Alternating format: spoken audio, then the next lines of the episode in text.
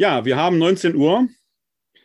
Herzlich willkommen hier zur Glaubensinformation der katholischen Citykirche Wuppertal. Mein Name ist Werner Kleine. Die Glaubensinformation hier gibt es ja schon sehr lange. Das ist mal mein kleiner Spruch am Anfang. Ich begrüße Sie jedenfalls sehr herzlich, wenn Sie sich hier im Webinar live zugeschaltet haben oder wenn Sie bei Facebook live zugucken oder sich dieses Video später im Zusammenschnitt bei YouTube anschauen, vielleicht aber auch den Audiopodcast hören, den Mitschnitt des Audiopodcasts. Deshalb am Anfang immer die kurze Erklärung, was die Glaubensinformation ist. Sie gibt es schon recht lange, mittlerweile fast 20 Jahre hier in Wuppertal. Es ist ein Glaubenskurs, der sich von, sagen wir mal, August, September bis Juni, Juli hinzieht in einem einjährigen Turnus. Wir treffen uns normalerweise live im katholischen Stadthaus in Wuppertal. Aber in Zeiten der Corona-Pandemie äh, mussten wir natürlich da ausweichen, weil wir da nicht auf dem mit den notwendigen Abständen sitzen können. Deshalb veranstalten wir jetzt die Glaubensinformation hier in Form eines digitalen Webinars. Das geht hervorragend, auch gerade wenn Sie vielleicht live bei Facebook zuschauen wollen. Wenn Sie mitdiskutieren wollen oder direkt nachfragen wollen, dann können Sie sich nach wie vor live in dieses Webinar zuschalten unter www.kck42.de-webinar. Dann sind Sie gewissermaßen mit dabei.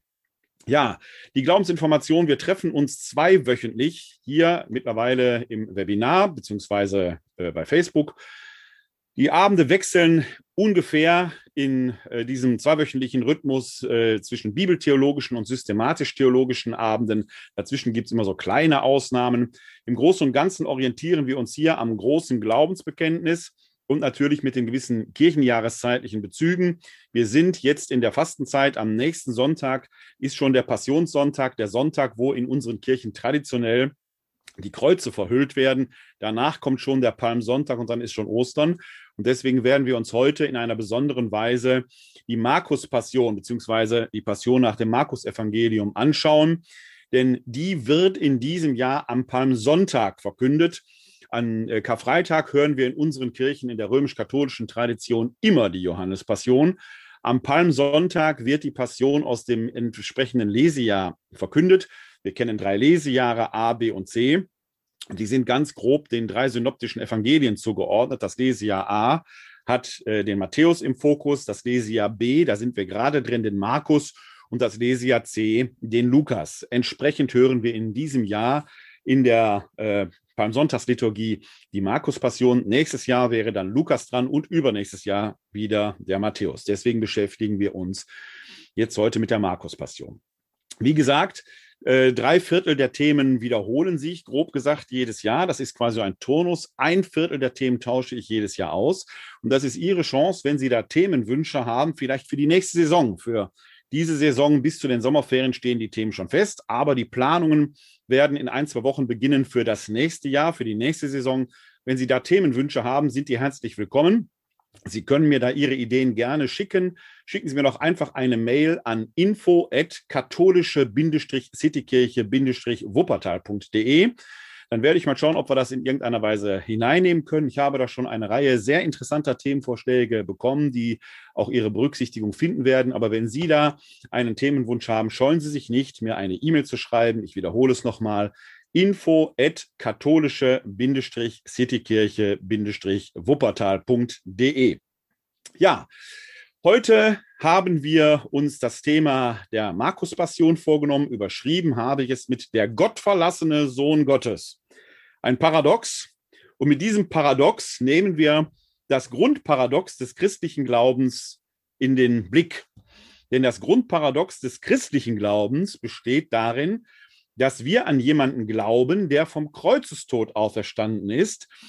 Genau dieses Paradox, die Auferstehung des Gekreuzigten, bildet die innerste Mitte, ja das zentrale Fundament des christlichen Glaubens, wie wir es ja schon, und das ist ja eine Stelle, die hier in der Glaubensinformation sehr häufig zitiert wird und sehr häufig zur Sprache kommt, Paulus im ersten Korintherbrief formuliert, wäre er nicht gestorben und auferstanden, wahrhaftig, unser Glaube wäre umsonst und unsere Verkündigung wäre sinnlos.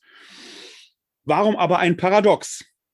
An einen an die Auferstehung vom Tod zu glauben, die ist schon in sich steil und mit der setzt Paulus sich ja intensiv auseinander, weshalb er den Korinthern gegenüber, die da einen gewissen Zweifel hegen, eben auch über 513 Zeugen benennt, die man persönlich befragen könnte, zumindest damals in den Zeiten, als Paulus seinen ersten Korintherbrief formuliert. Jetzt im Jahr 2021 ist das natürlich auch schon ein paar Jahrhunderte her. Wenn wir aber diesem Zeugnis der Auferstehungszeugen glauben können, und aus meiner Warte, da haben wir an anderer Stelle in der Glaubensinformation schon häufiger drüber gesprochen. Ich verweise mal auf das Video äh, Glaubensformeln im Neuen Testament. Da gehe ich da näher drauf ein. Deswegen kann ich das jetzt hier etwas nur kursorisch zusammenfassen. Dann kommen wir natürlich an einen besonderen Punkt, denn dieser Jesus von Nazareth ist ja nicht im Schlaf gestorben oder eines natürlichen Todes gestorben, sondern ist am Kreuz gestorben. Und am Kreuz zu sterben, bedeutete nach damaliger Lesart wie ein Gottverlassener zu sterben. Im Hintergrund steht der berühmte Satz aus dem äh, Buch Deuteronomium der Torah, Kapitel 21, Vers 23. Wer am Holze hängt, der ist ein von Gott verfluchter. Christus stirbt am Holze hängend, also als Gott verfluchter, als Gott verlassener. Die Auferweckung selbst aber, wenn Sie so wollen, ein Akt der Neuschöpfung, die Auferweckung selbst kann aber nur von Gott gewirkt sein. Denn Gott, der in der Lage ist, ein Weltall zu erschaffen, der kann natürlich auch, so wie er es ja schon letzten Endes bei dem Adam, dem ersten Menschen gemacht hat, in dieser mythischen Umschreibung der Genesis, der kann natürlich auch aus toter Materie Leben hervorbringen. Und so kann Gott natürlich aus Tod Leben erwecken. Das heißt, im Falle des Jesus von Nazareth, der am Kreuz wie ein Gottverlassener stirbt, rettet Gott den Gottverlassenen. Das ist ein Paradox. Wenn der Gott verlassen ist und Gott rettet, dann sehen wir da natürlich genau diesen Widerspruch. Und dieser Widerspruch wird zur Keimzelle des christlichen Glaubens. Das ist ein in, in sich, zumindest wenn man dafür ein wenig offen ist, kann man das natürlich alles als spinnerte äh, Illusion abtun. Aber die ähm, Auferstehungszeugen schwören ja nicht nur Stein und Bein darauf, sondern sie sind sogar bereit, ihr Leben dafür einzusetzen. Niemand, niemand würde sein Leben einsetzen für eine tolle Geschäftsidee, wo er gesagt hat, wir behaupten da etwas. Wenn es brenzlig wird, hätte man sich doch da schnell durch die Büsche getan. Aber hier geht es mehr, hier geht es darum, dass Menschen tatsächlich ihr Leben umkrempeln. Auch das ein Hinweis, dass das, was diese Menschen erlebt haben, mehr als eine Illusion gewesen sein muss. Dann aber setzt man sich natürlich sofort existenziell mit der Frage auseinander, was ist denn da passiert? Und wenn die Auferstehung des Gekreuzigten, dieses Paradox, die Keimzelle des christlichen Glaubens ist, dann kann es nicht verwundern, dass wir in der Zeit, als die Evangelien entstehen, und mit dem Markus-Evangelium haben wir heute das älteste der kanonischen Evangelien zum Thema, haben wir es dann natürlich mit einer besonderen Textgattung zu tun. Wenn wir in das Markus-Evangelium hineinschauen, es ist entstanden nach 70 nach Christus. Warum? Im Jahr 70 nach Christus wird die Stadt Jerusalem von den Römern im Zusammenhang des römisch-jüdischen Krieges zerstört. Und einige Stellen im, im Markus-Evangelium schauen schon auf diese Zerstörung Jerusalems zurück. Man denke etwa an die Weissagung des Jesus von Nazareth, der im Anblick Jerusalems weint, ob des Schicksals, das dieser Stadt bevorsteht. Etwas, was zum Zeitpunkt der Abfassung des Markus-Evangeliums schon als Geschehen zurückliegt. Der kann also schon auf diese, wenn Sie so wollen, erfüllte, traurige Verheißung äh, zurückschauen. Deswegen können wir das Markus-Evangelium recht gut datieren, also frühe 80er Jahre des ersten Jahrhunderts. Er blickt schon auf die Zerstörung Jerusalems zurück. Und das ist ein interessanter Zeitpunkt, in dem die Evangelien da entstehen. Es ist nämlich, wenn Sie so wollen, die Schnittstelle von der zweiten zur dritten nachchristlichen Generation. Es ist die Zeit, in der noch Augenzeugen da sind, aber sie bald aus biologischen, biografischen Gründen nicht mehr da sein werden. Noch kann man sich des authentischen Zeugnisses von Augen- und Ohrenzeugen der eigentlichen historischen Ereignisse vergewissern. Und das ist der Zeitpunkt, wo man genau das tut, ganz berühmt am Anfang des Lukas-Evangeliums, die Stelle, wo Lukas seinem Auftraggeber Theophilus schreibt, ich habe das, was ich hier schreibe, mich dessen durch Augen- und Ohrenzeugen vergewissern lassen, auf das ich es auch getreu überliefere. Auf diese Weise fixiert man quasi das authentische Zeugnis und macht es damit für Generationen überlieferbar. Ein Markus, der Markus-Evangelist, hat sicher nicht im Sinn gehabt, für uns heute im Jahr 2021 sein Evangelium aufzuschreiben. Er hatte eine ganz konkrete Gemeinde im äh, Blickpunkt, aber diese Gemeinde hat diesen Text weiter überliefert. Schon sehr früh finden wir Zusammenfassungen aller vier Evangelien, der vier heutigen kanonischen Evangelien. Es gibt eine Reihe von anderen Evangelienformaten, die dann die Kindheitsgeschichten thematisieren oder sogenannte Auferstehungsevangelien. In der Heiligen Schrift im Neuen Testament sind die vier Evangelien versammelt worden, die sich durch ein besonderes Charakteristikum auszeichnen. Denn diese vier Evangelien thematisieren den öffentlichen Teil des Lebens Jesu plus seine Passionserzählung plus Auferstehungsberichte. Und das finden wir nur in diesen vier Evangelien Matthäus, Markus, Lukas und Johannes. Alle anderen Evangelien ich habe sie, ich fahre mal mit der Kamera hoch, ich habe sie hier hinter mir, können Sie oben das sehen. Da stehen zum Beispiel äh, zwei Bücher, äh, die sind etwas grau markiert, ich zeige mal drauf. Das sind diese beiden hier. Das eine nehme ich mal heraus. Es ist eine wissenschaftliche Textsammlung der sogenannten Apokryphen, die Schneemelcher-Ausgabe. Da finden Sie dann zum Beispiel auch die nicht kanonischen Evangelien drin, soweit sie bisher bekannt sind. Es werden immer wieder noch neue Texte entdeckt. Meine Ausgabe ist hier von Anfang der 90er Jahre. Es gibt mittlerweile eine aktualisierte Fassung davon, die ist irgendwann in den 2000ern veröffentlicht worden. Da stehen dann noch mehr Evangelientexte drin, die aber eben nicht dem Charakteristikum dieser vier kanonischen Evangelien entsprechen, sondern die sich dann mit Kindheitsevangelien oder mit Auferstehungsszenarien beschäftigen. Bei den vier kanonischen haben wir es genau damit zu tun, öffentliches Wirken, Passionserzählung und Auferstehungsberichte. Mehr noch, und das wird jetzt das Interessante, wenn wir, und wir können das am Beispiel des Markus-Evangeliums sehr schön anschaulich machen, das Markus-Evangelium hat in seiner jetzt vorliegenden Form 16 Kapitel. Sie merken schon, ich betone jetzt vorliegende Form, weil es für weite Teile des 16. Kapitels die These gibt, die ist auch nicht ganz von der Hand zu weisen, dass es da den sogenannten unechten Markus-Schluss gibt. Der echte Markus-Schluss, ich setze das echt mal in Anführungszeichen, würde mit Kapitel 16, Vers 8 aufhören, mit der Entdeckung des leeren Grabes. Ein leeres Grab, auch darüber haben wir in verschiedenen Glaubensinformationen schon gesprochen. Ein leeres Grab aber beweist ja nichts, nur dass das Grab leer war. Das leere Grab wird, auch wenn es nicht das primäre Thema des heutigen Abends ist, mit einem kurzen Blick werde ich auch heute noch auf dieses leere Grab schauen, das so leer ja gar nicht war. Und das führt offenkundig dazu, dass man noch eine Auferstehungserzählung später nachgefügt hat. Ob sie von Markus, dem Evangelisten, selbst nachgefügt waren ist oder von einem, einem anderen Autor, das können wir hier offen lassen. Es bestand offenkundig schon früh das Bedürfnis, dieses Zeugnis der Auferstehung dort auch literarisch zu fixieren. Aber es ist bemerkenswert, dass der Ur-Markus in seiner ältesten Fassung offenkundig nur das, nur in Anführungszeichen das leere Grab überlieferte, nicht aber eine unmittelbare Auferstehungserzählung. Das macht folgenden Befund noch bedeutsamer, den wir im Übrigen auch in den anderen drei kanonischen Evangelien nachempfinden können. Das Markus-Evangelium insgesamt hat in der vorliegenden heutigen Form 16 Kapitel. Von diesen 16 Kapiteln befassen sich fünf, also ein Drittel, mit der letzten Woche im Leben Jesu und dann noch zwei Kapitel, und das sind die, die wir uns gleich näher anschauen werden, mit der engeren Passionserzählung. Das heißt, ein Drittel des gesamten Textes befasst sich mit der letzten Woche, während zwei Drittel das gesamte letzte Jahr umfassen. Das ist zumindest von dem, was erzählt wird und der erzählten Zeit, doch ein deutlicher Fokus auf dieser letzten Woche, die mit dem Einzug Jesu in Jerusalem im Kapitel 11 des Markus-Evangeliums beginnt.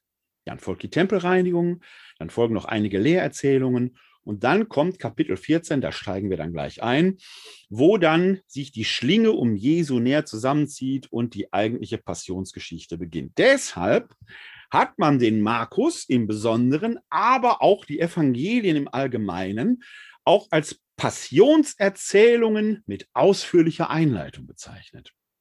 Der inhaltliche Fokus liegt überdeutlich auf der Darstellung des Leidensweges Jesu und seiner Auferstehung, aber die kommt schon rein quantitativ betrachtet eher etwas spärlicher zur Sprache. Der inhaltliche Fokus liegt deutlich auf den Ereignissen des Leidens und Sterbens Jesu. Das ist der innere Punkt, der deshalb bedeutsam ist, weil dieser Gekreuzigte eben nicht tot blieb, sondern von den Toten auferstand. Das ist ein Grund, warum dann auch nach, äh, nach Markus 16,8 noch dieser Anhang dann hinzukommt, wo dann das Auferstehungszeugnis dokumentiert ist. Darum geht es. Und von dieser Warte aus betrachtet man dann in den Evangelien, und sind, deswegen sind und bleiben die Evangelien eben Tendenzschriften, die sind von glaubenden Menschen geschrieben worden. Die sind von Menschen geschrieben worden, die glauben, dass Jesus vom Kreuzestod auferstanden ist und dass er sich gerade darin als Sohn Gottes erwiesen hat.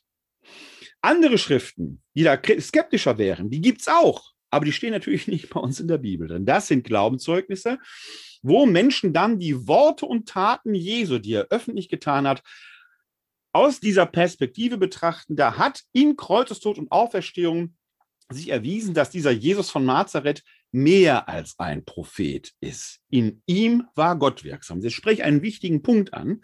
Dieses in ihm war Gott wirksam, das wird uns gleich an mindestens einer Stelle nochmal äh, äh, expliziter, ausdrücklicher äh, beschäftigen. Die Frage, die wir ja auch hier in der Glaubensinformation häufiger angeschnitten haben, wusste der Mensch Jesus, dass er Gott ist, ist für uns heutige so einfach immer noch nicht zu beantworten. Ob der Mensch Jesus wusste, dass er Gott ist. Es gibt gleich eine Stelle, da wird Jesus von seinen Anklägern gefragt werden, bist du der Sohn des Allerhöchsten? Und Jesus wird antworten, ich bin es. Das kann man natürlich so lesen, dass Jesus dort eine Selbstidentifikation abgibt. Ja, ich bin der Sohn Gottes. Da beißt die Maus auch keinen Faden ab. Aber was heißt das denn jetzt? Sagt Jesus in diesem Satz dann auch, ich bin göttlich? Oder meint er in diesem Zusammenhang, ich bin Sohn Gottes, wie es viele Propheten gibt, die Söhne Gottes sind, also letzten Endes doch die menschliche Seite im Vordergrund steht?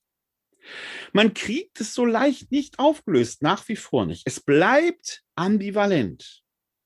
Bemerkenswerter ist, dass zum Schluss ein Bekenntnis formuliert werden wird, am Schluss der heutigen Passionserzählung, die wir heute anschauen werden und die dann eben auch die innere Mitte des äh, Palmsonntages in diesem Jahr 2021 dem Lesia B angehörend gilt. Also, wir haben es hier mit einem Stück Text zu tun, das den inneren Kern des christlichen Glaubens erstmalig erzählerisch entfaltet, narrativ entfaltet. Bei Paulus finden wir das alles theologisch durchdacht, in Glaubensformeln, teilweise Hymnen und Liedern schon dokumentiert.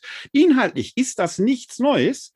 Hier im Markus-Evangelium haben wir allerdings das erste Mal eine literarische Verarbeitung dieses Textes, ich will bewusst nicht sagen des Sujets, weil im Hintergrund ja ein historisches Ereignis steht, nämlich die Kreuzigung der Kreuzestod Jesu. Das ist der historische Teil, den man, äh, den man ähm, greifen kann. Und man kann auch noch den historischen Greif, äh, Teil des leeren Grabes teilen. Ob das Grab nun wirklich leer war oder nicht, übrigens auch eine Folge hier in der Glaubensinformation. Was sagt eigentlich das leere Grab? Gab es das wirklich? Da, auch da verweise ich drauf. Ich versuche das entsprechende Video mal in den Show Notes äh, später hier zu verlinken. Dann können Sie sich dieses Video vielleicht auch nochmal anschauen. Das ist der historische Teil. In dem Moment, wo Jesus von den Toten aufersteht, kommen wir an einen Punkt, wo das Historische nicht mehr unmittelbar greifbar ist. Also ob die Auferstehung Teil der historischen Wirklichkeit ist, darüber kann man wieder theologisch trefflich streiten. Denn der Auferstandene selbst ist offenkundig nicht mehr Teil der irdischen Wirklichkeit, denn er wird nicht unmittelbar von den Seinen erkannt, die doch mit ihm gewesen sind. Er kann sogar durch geschlossene Türen gehen und so weiter. Also es ist eine real existenzielle Erfahrung, die die frühen Auferstehungszeuginnen und Zeugen da machen, aber sie ist in dem Sinne, in diesem Sinne dann nicht mehr historisch fixierbar. Das Einzige, was wir da historisch greifen können, wäre das Grab, das leer war. Das ist meine These. Warum wird das Grab leer gewesen sein? Weil ein Grab mit einem vorhandenen Leichnam Jesu für die Gegner Jesu doch eine wirkliche Steilvorlage gewesen wäre, allen Auferstehungsgerüchten eine Absage zu erteilen. Natürlich kann das Grab auch leer gewesen sein, weil die Jünger den Leichnam entfernt hätten und dann eine These in die Welt setzen, er ist von den Toten auferstanden. Übrigens ein Gerücht, das wohl in Umlauf war. Eine entsprechende Notiz im Matthäusevangelium weist uns ja genau darauf hin, dass dieses Gerücht umläufig war.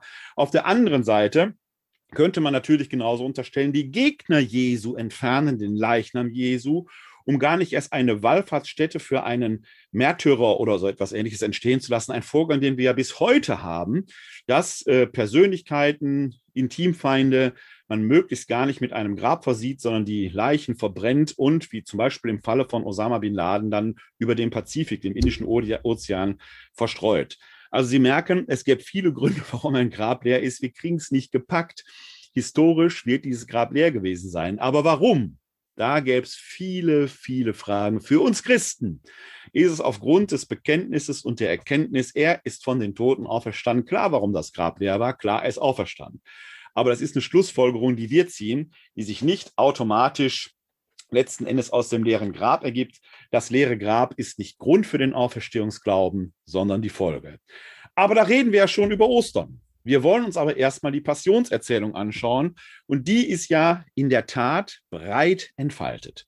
Wir schauen sie uns heute in der Fassung nach Matthäus an. Ich werde immer wieder, das ist ja das Schöne an diesen technischen Möglichkeiten, die wir hier haben, ich werde immer wieder den Bibeltext einblenden. Dazu bediene ich mich äh, der Homepage äh, www.bibleserver.com. Ähm, das ist ein Projekt, bei dem viele verschiedene Bibelübersetzungen präsentiert werden. Sie finden da zum Beispiel auch die Luther-Übersetzung, die Einheitsübersetzung, die neue Bibel Deutsch und so weiter, teilweise auch in anderen Sprachen. Eine, äh, ein Service, den ich nur empfehlen kann. Äh, wir arbeiten hier traditionell mit der Einheitsübersetzung von 2016, weil es die ist, die in der katholischen Liturgie verkündet wird. Das ist jetzt auch der, die Präferenz, warum ich die Einheitsübersetzung 2016 bevorzuge. Andere, wie zum Beispiel die revidierte Luther-Übersetzung, die in der evangelischen Tradition eine wichtige Rolle spielt, sind mindestens genauso gut, an manchen Stellen möglicherweise sogar noch besser. Hier schauen wir in die Einheitsübersetzung. Und so starten wir denn auch mit den ersten Versen mit Markus Kapitel 14. Ich blende Ihnen den Text mal ein. Da beginnt nämlich auch die Lesung am Palmsonntag mit Kapitel 14, Vers 1. Was ist vorher passiert? Jesus zieht, wie gesagt, drei Kapitel vorher, im Kapitel 11, in Jerusalem ein. Er kehrt dann wieder nach Bethanien zurück. Er scheint in Bethanien eine Art Headquarter, eine Art Hauptquartier gehabt zu haben. In diesen ersten Tagen seiner letzten Woche geht er immer wieder von Bethanien nach Jerusalem, kehrt aber abends zurück. Er zieht sich zurück. Dann äh, gibt es zum Beispiel auch diese berühmte Erzählung von der Verfluchung des Feigenbaums. Dann kommt er wieder nach Jerusalem hinein. Dort ereignet sich dann die sogenannte Tempelreinigung. Übrigens ein prophetischer Akt. Dazu blende ich nochmal eben mich selbst hier ein.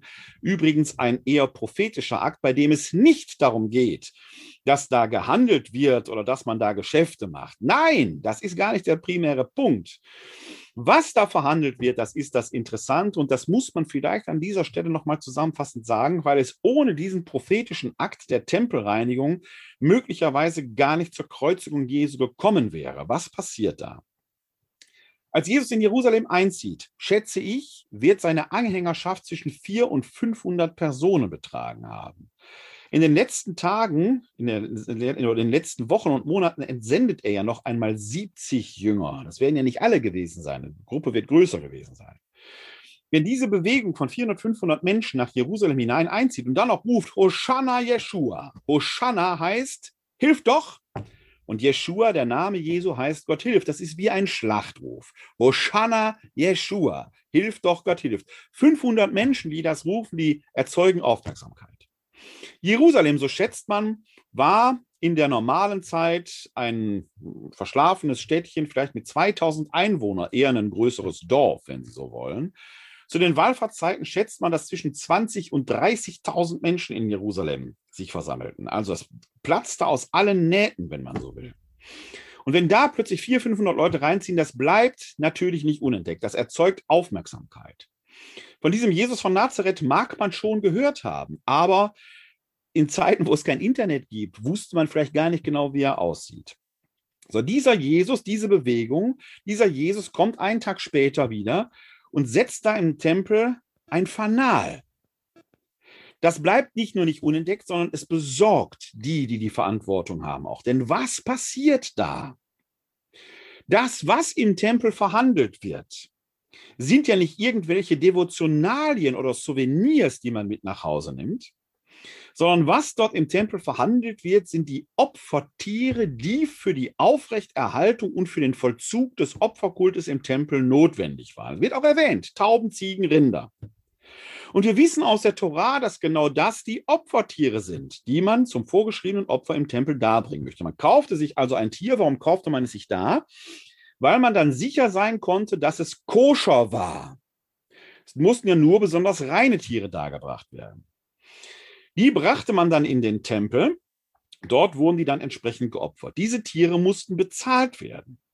Die Leute kamen aus aller Herren Länder mit der je eigenen Währung. Es galt aber nur die offizielle Tempelwährung, die erstens auch koscher war und von der zweitens auch die Tempelsteuer einbehalten wurde, so eine Art Kirchensteuer der Frühzeit, wenn Sie so wollen. Dazu brauchte man die in den entsprechenden Stellen äh, äh definierten Geldwechsler, die halt die ausländischen Währen in die gültige Tempelwährung umtauschten und gleichzeitig den entsprechenden Obolus für den Tempelkult einbehielten. Jetzt kommt dieser Jesus von Nazareth und schmeißt die alle raus. Was macht der da? Er wendet sich primär gegen den Tempelkult und das liegt vollständig auf der Linie dieses Jesus von Nazareth und seiner Botschaft, das Reich Gottes sei nahe. Denn dieser Jesus verkündet ja auch, deine Sünden sind dir vergeben, dein Glaube hat dir geholfen. Das heißt, er verkündet eine Gottunmittelbarkeit für die Menschen. Gott ist dir nahe ohne kultische Vermittlung. Du brauchst diesen Priesterkult im Tempel eigentlich gar nicht, um Gott erfahren, Gott begegnen zu können. Der ist schon bei dir. Dazu setzt Jesus im Tempel ein prophetisches Zeichen. Er greift diesen Kult an, den er als bigott, wenn Sie so wollen, empfindet. Das ist natürlich für alle, die in und um den Tempel und vom Tempel leben, hochbrisant. Da ist nicht nur irgendein Verrückter, da ist einer, der hat eine 400, 500 Mann starke und Frau starke Truppe bei sich, der erregt Aufmerksamkeit. Wenn das Schule macht, können wir einpacken. Und das ist der Hintergrund, warum man versucht, diesen Jesus von Nazareth möglichst elegant und lautlos, was natürlich schwierig ist bei so einer Anhängerschaft, aus dem Weg zu räumen. Das ist das Setting, in dem sich unsere Geschichte ereignet. Und Jesus muss klar gewesen sein, dass er mit dieser prophetischen Tat ein massives Zeichen der Provokation setzt. Deswegen versteckt er sich geradezu immer wieder außerhalb der Stadt in Bethanien, etwa fünf bis zehn Kilometer von Jerusalem entfernt. Und dieser Globe, dieses Setting, bildet die Voraussetzung für all das, was jetzt sich zutragen wird. Und jetzt schauen wir in den Text hinein. Es war zwei Tage vor dem Passjahr und dem Fest der ungesäuerten Brote. Die Hohepriester und die Schriftgelehrten suchten nach einer Möglichkeit, Jesus mit List in ihre Gewalt zu bringen, um ihn zu töten. Sie sagten aber, ja nicht am Fest, damit es im Volk keinen Aufruhr gibt. Das ist genau das Setting. Schon nach der Tempelreinigung gab es dieses Bestreben, Jesus aus dem Weg zu räumen. Und hier sieht es jetzt so aus, als würde dort geradezu eine Konferenz, ein Meeting stattfinden, wo man verabredet, wie machen wir das? Denn wenn man keinen Aufruhr erzeugen will. Und offenkundig ist diese Truppe nicht besonders nur friedlich gewesen. Wie gesagt, man wird in verschiedenen Traditionen erfahren, dass Petrus, ein Fischer vom See Genezareth, ein Schwert bei sich führt. Was soll der damit? Dass er bereit ist zu ziehen, um Jesus zu verteidigen. Diese Botschaft vom Reich Gottes mag für einen Teil der Apostel, wenn nicht sogar für alle, zu Lebzeiten Jesu vielleicht sogar missverständlich gewesen sein. Vielleicht haben sie tatsächlich gedacht, wir errichten hier ein politisches Reich Gottes. Da half auch alles Reden Jesu nicht von liebt eure Feinde und so weiter. Dieser Wunsch scheint da gewesen zu sein. Und die Jüngerinnen und Jünger werden noch ein paar Wochen nach dem Tod Jesu brauchen, um ihn zu verstehen, was er wirklich damit meinte. Also diese Gruppe, die sich da in Jerusalem und Umgebung herumtrieb, muss für die jüdischen Führer durchaus eine gewisse Gefahr bedeutet haben. Deswegen kann man nicht einfach so dreinschlagen, sondern muss seiner habhaft werden, ohne, also muss ihn aus dem Weg räumen, ohne allzu viel Aufsehens. Dazu versuchen sie einen Plan zu fassen. Interessant ist jetzt die Kompositionstechnik des Markus. Er schachtelt die Szene nämlich ineinander. Dieser Beschluss, ja nicht am Fest, damit es im Volk keinen Aufruhr gibt, hängt jetzt wie ein Fanal in der Luft, schafft eine Spannung, die an dieser Stelle noch gar nicht aufgelöst wird. Stattdessen fügt der Markus-Evangelist eine Erzählung ein, die auch für das Verständnis von enormer Bedeutung ist, die aber scheinbar erstmal mit dem bisher Erzählten gar nichts zu tun hat. Nämlich die Salbung Jesu im Haus Simons des Aussätzigen. Da sind wir in den Versen 3 bis 9 des 14. Kapitels. Da heißt es, als Jesus in Bethanien im Haus Simons des Aussätzigen zu Tisch war, kam eine Frau mit einem Alabastergefäß voll echtem kostbarem Nadenöl, zerbrach es und goss das Öl über sein Haupt. Einige aber wurden unwillig und sagten zueinander, wozu diese Verschwendung? Man hätte das Öl um mehr als 300 Denare verkaufen und das Geld den Armen geben können. Und sie fuhren die Frau heftig an. Jesus aber sagte, hört auf, warum lasst ihr sie nicht in Ruhe? Sie hat ein gutes Werk an mir getan. Denn die Armen habt ihr immer bei euch und ihr könnt ihnen Gutes tun, so oft ihr wollt. Mich aber habt ihr nicht immer. Sie hat getan, was sie konnte. Sie hat im Voraus meinen Leib für das Begräbnis gesalbt. Amen. Ich sage euch, auf der ganzen Welt, wo das Evangelium verkündet wird, wird man auch erzählen, was sie getan hat zu ihrem Gedächtnis. Ja, das ist, diese Erzählung gehört zu den Erzählungen, die wir in verschiedenen Traditionssträngen finden. Die Sünderin, die zu Jesus kommt, ihm die Füße salbt. In manchen Evangelien ist es nicht das Haus eines Aussätzigen, sondern das Haus eines Pharisäers, in dem sich das zuträgt. Und in manchen Evangelien sind es auch nicht die Jünger allgemein, die murren, sondern ein gewisser Judas Iskariot, der die Kasse der Jesus-Jünger verwaltete. Ja, die hatten eine Kasse mit einer entsprechenden Organisation. Also dieser Jesus war nicht ganz so mittellos, wie man denkt. Er wurde unterstützt. Es gab sogar einen Kassenwart in der Jesus-Bewegung, wird zumindest in den Evangelien so überliefert. Und dann wird es dem Judas zugeschrieben, dass er sich da beschwert, hätte man dieses Öl nicht besser verkaufen können, das Geld den Armen zu geben.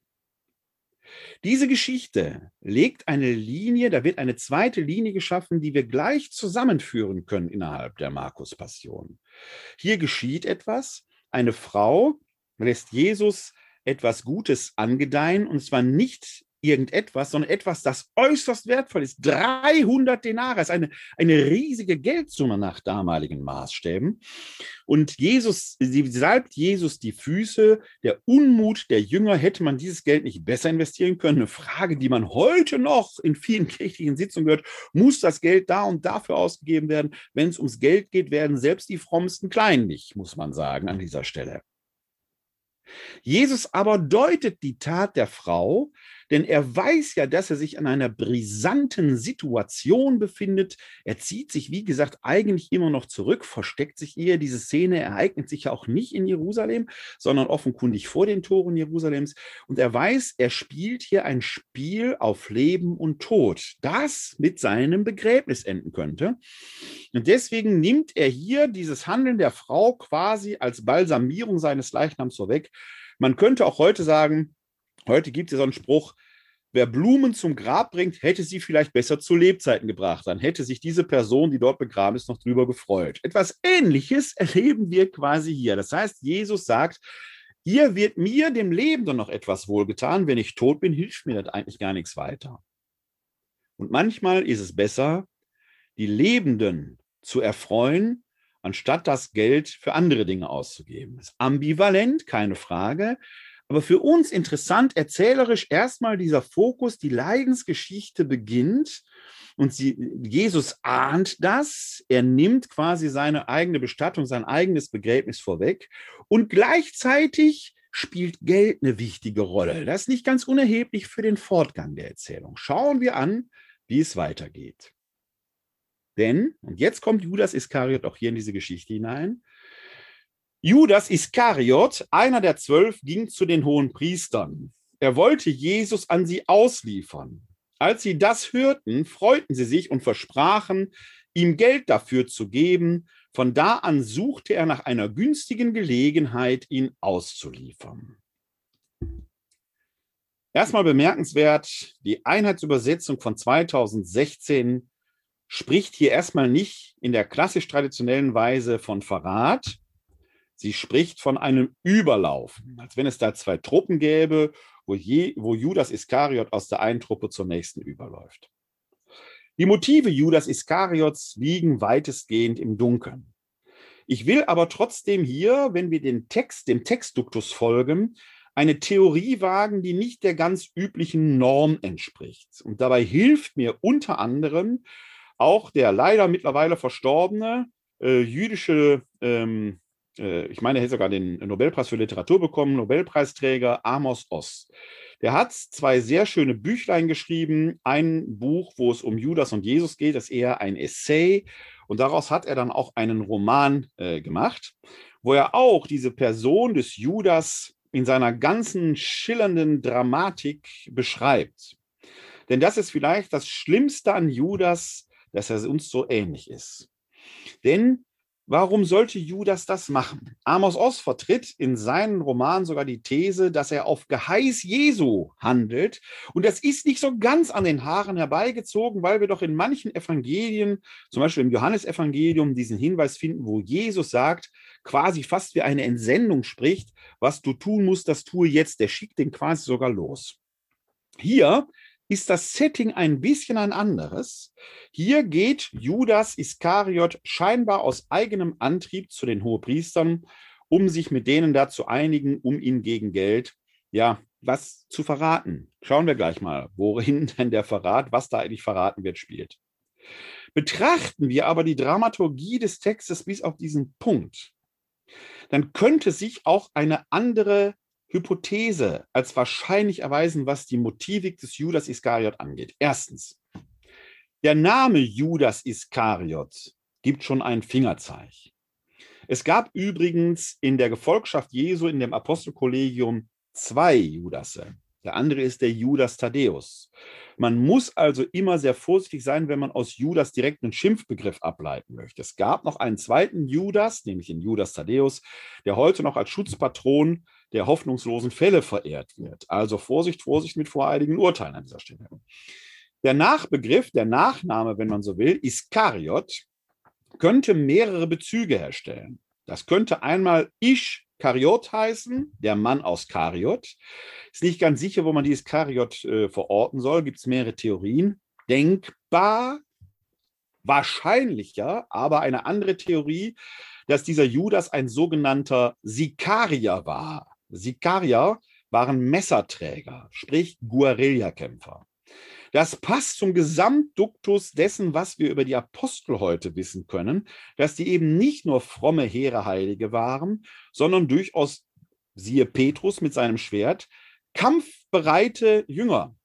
Wir werden gleich bei der Verhaftungsszene sehen, dass man interessanterweise nicht den Judas angreift. Das wäre doch das erste Motiv gewesen, dass man sofort sagt, seht da der Verräter, den schnappen wir uns jetzt. Könnte es sich also möglicherweise bei diesem Judas Iskariot, von dem wir aus einem anderen Evangelium auch hören, dass er die Kasse unter sich hatte, um jemanden handeln, dem dieser Jesus nicht schnell genug handelt. Wo man sagen könnte, dieser Judas, dieser Jesus ist zu, zu friedlich. Wir wollen doch eigentlich hier Israel erlösen, Israel befreien. Und wenn ich diesen Jesus jetzt nur in eine existenziell dringliche Situation bringe, dann endlich wird er die himmlischen Herrscharen herabrufen und dann geht's los. Deswegen auch quasi der Plan, ich dränge ihn in die Ecke, ich verrate und jetzt kommt der Punkt, worin besteht denn der eigentliche Verrat? Es ist doch bemerkenswert, dass Jesus sich offentlich dem Zugriff seiner Gegner entzieht. Er tritt entweder nur in großen Gruppen auf, aber er verschwindet abends auch wieder aus der Stadt. Und gleich, wenn er nach Jerusalem hineinziehen wird zum letzten Abendmahl, sieht das eher aus wie eine Nacht- und Nebelaktion. Das heißt, die Gegner Jesu wissen offenkundig erstmal gar nicht, wo hält der sich überhaupt auf? Wo ist der? Der Verrat ist der Verrat des Aufenthaltsortes Jesu. Der Verrat mit einem Kuss, dann noch einem stillen Zeichen, möglichst wenig Aufmerksamkeit zu erregen. Und in der Dunkelheit zu zeigen, das ist er. Denn ob dieser Jesus allen von Angesicht bekannt war, wissen wir eben auch nicht. Dafür jetzt noch 30 Silberlinge, einen Geldbetrag einzustecken, ist für jemanden, der die Kasse unter sich hat, nicht schlecht. Denn das geht dann quasi, ich sage den Begriff jetzt mal, in die Kriegskasse. Das heißt, wir könnten diesen sogenannten Verrat des Judas rein historisch auch aus einer ganz anderen Perspektive betrachten, die konsistent mit dem wäre, was wir in den Evangelien sonst hören. Dass wir uns trotzdem an dieser Figur reiben, zumindest die Europäer, mag darin liegen, dass dieser Judas in seiner Perspektive etwas Positives will, darin aber vollends scheitert, ja sogar den, den er möglicherweise sehr verehrt. Und wie sehr er ihn verehrt, das wird uns gleich im nächsten Abschnitt beschäftigen, äh, dass er den sogar ans Kreuz letzten Endes gebracht hat. In diesem Scheitern, in diesem Versagen besiegelt sich dann auch das Schicksal des Judas Iskariot. Aber darin ist ja uns Menschen, in dieser schillernden Vielheit uns Menschen doch so ähnlich. Wie oft wollen wir die Zustände manipulieren, um unsere Ziele zu erreichen, die vielleicht gar nicht die Ziele Gottes sind? In anderen christlichen Konfessionen, etwa den Kopten und so weiter, wird Judas geradezu als Heiliger verehrt. Warum? Weil ohne seinen Dat, ohne seinen Verrat, nutzt das Wort jetzt auch mal, das Erlösungsgeschehen doch gar nicht in Gang gekommen wäre. Ohne die Tat des Judas wäre Jesus nicht verhaftet, wäre er nicht gekreuzigt worden, wäre er nicht vom Kreuzestod auferstanden. Ein vorschnelles Urteil über diesen Judas, damit muss man wahrlich vorsichtig sein. Aber schauen wir, was sich dann weiter zuträgt. Am ersten Tag des Festes der ungesäuerten Brote, an dem, das, an dem man das Paschalam zu schlachten pflegte, sagten die Jünger zu Jesus, wo sollen wir das Pascha mal für dich vorbereiten? Da schickte er zwei seiner Jünger voraus und sagte zu ihnen, geht in die Stadt, dort wird euch ein Mensch begegnen, der einen Wasserkrug trägt. Folgt ihm, bis er in dein Haus hineingeht. Dann sagt zu dem Herrn des Hauses, der Meister lässt dich fragen, wo ist der Raum, in dem ich mit meinen Jüngern das Paschalam essen kann? Und der Hausherr wird euch einen großen Raum im Obergeschoss zeigen, der schon für das Festmahl hergerichtet und mit Polstern ausgestattet ist. Dort bereitet alles für uns vor. Die Jünger machten sich auf den Weg und kamen in die Stadt. Sie fanden alles so, wie er es ihnen gesagt hatte, und bereiteten das Passjamal vor. Dieser Abschnitt erscheint fast wie eine Zwischenerzählung. Sie verbindet die Textteile mit, gleichzeitig schafft sie einen temporalen Übergang, denn bis gerade waren wir quasi noch zwei Tage vorher. Jetzt nimmt das Geschehen Fahrt auf es geht auf den letzten Tag, besser noch auf die letzten Stunden im Leben Jesu zu. Das gleichzeitig ist dieses, dieser Textabschnitt für viele andere Fragen bedeutsam. Erstens, hier wird ein Vorgang geschildert, den Jesus offenkundig von langer Hand geplant hat, als wenn er diesen Raum schon lange im Vorhinein gebucht hätte. Der ist quasi schon hergerichtet, aber das Passjamal muss noch vorbereitet werden. Gleichzeitig ist hier dezidiert von einem Passjamal die Rede. Nach den synoptischen Evangelien ist das letzte Abendmahl Jesu damit ein Passjamal gewesen. Nach dem Johannesevangelium gerade nicht. Das ist interessant. Sind dies dran für die gesamte Verortung der Chronologie und beides kriegen wir nicht harmonisiert. Denn nach dem Johannesevangelium stirbt Jesus in der Stunde, in der im Tempel die Pascha-Lämmer geschlachtet werden. Dann wäre Pascha einen Tag später. Hier aber hält man ein Pascha-Mahl, was konsequenterweise heißt, dass Jesus am Pascha-Fest stirbt. 14. Nisan, in einem Jahr, wo der 14. Nisan auf den Rüsttag, sprich auf einen Freitag fällt. Das wäre das Jahr 30 unserer Zeitrechnung gewesen. Johannesevangelium ist ein paar Jahre später. Kriegt man nicht harmonisiert. Gleichwohl ist bei Johannes auch die Pascha-Symbolik so stark und so wichtig. Jesus stirbt quasi als das wahre Pascha-Lamm, dass man dort eine theologische, zumindest ich sehe sie da, eine theologische Überhöhung entdecken kann. Das tue ich mit der Mehrheit der Exegeten. Der emeritierte Papst Benedikt XVI. geht in seinen Jesus-Büchern eher von der jonäischen Chronologie aus, sagt aber, dass das keine authentische Lehrmeinung des päpstlichen Lehramtes sei. Ich mache freimütig davon Gebrauch, ihm da zu widersprechen. Da muss man sich zu verhalten. Ich persönlich halte es auch, weil in der paulinischen Tradition dieser Pascha-Aspekt stark im Vordergrund steht, dass die Synoptiker hier am historischen Kern näher sind, sprich, dass das letzte Abendmahl ein Paschamal gewesen ist. Dafür ist dieser Textabschnitt so wichtig. Und Jesus befindet sich immer noch außerhalb der Stadt. Er hat etwas vorbereitet. Er hat das, was jetzt geschieht, so erscheint es im Markus-Evangelium von langer Hand geplant, das gewissermaßen aus der Ferne, was eben auch heißt, er muss sich mehr oder weniger bewusst gewesen sein, welches Risiko er eingeht. Er geht sehenden Auges da hinein. Auch das wird Johannes noch überhöhen.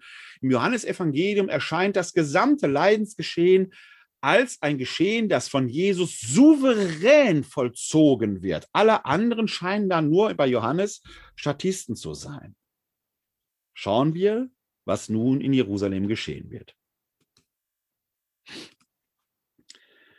Als es Abend wurde, kam Jesus mit den Zwölf.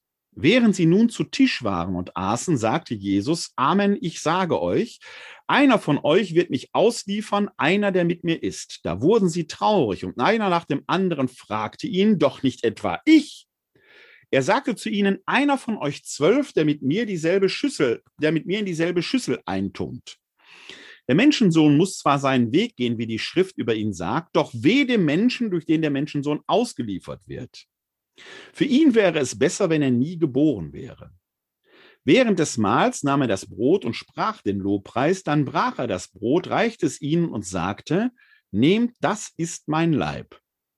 Dann nahm er den Kelch, sprach das Dankgebiet, gab ihn den Jüngern und sie tranken alle daraus. Und er sagte zu ihnen, das ist mein Blut des Bundes, das für viele vergossen wird. Amen. Ich sage euch, ich werde nicht mehr von der Frucht des Weinstocks trinken bis zu dem Tag, an dem ich von neuem davon trinke im Reich Gottes. Ein paar Verse, die das gesamte Abendmahl zusammenfassen. Ein paar Verse, die ein ganzes Universum an Ideen eröffnen. Ein paar Verse, die etwas einsetzen, das heute noch für uns in der römisch-katholischen Tradition Quelle, Mitte und Höhepunkt des gesamten christlichen Lebens ist. In dem alles kulminiert. Ein Zeichen, von dem am Abend für die, die dabei waren, vielleicht gar nicht klar war, welches epochemachenden Ereignisses sie, sie dabei wohnen. Etwas, das Geschichte machen wird, das Geschichte ist, dass diese Gegenwart Jesu auf Generationen hinweg immer wieder neu in den Mittelpunkt stellen wird. Noch ist er mitten unter ihnen. Aber betrachten wir diesen Textabschnitt mal in etwas feineren Einheiten. Denn hier oben heißt es, als es Abend wurde, kam er mit den Zwölf. Damit hebt dieser Abschnitt an.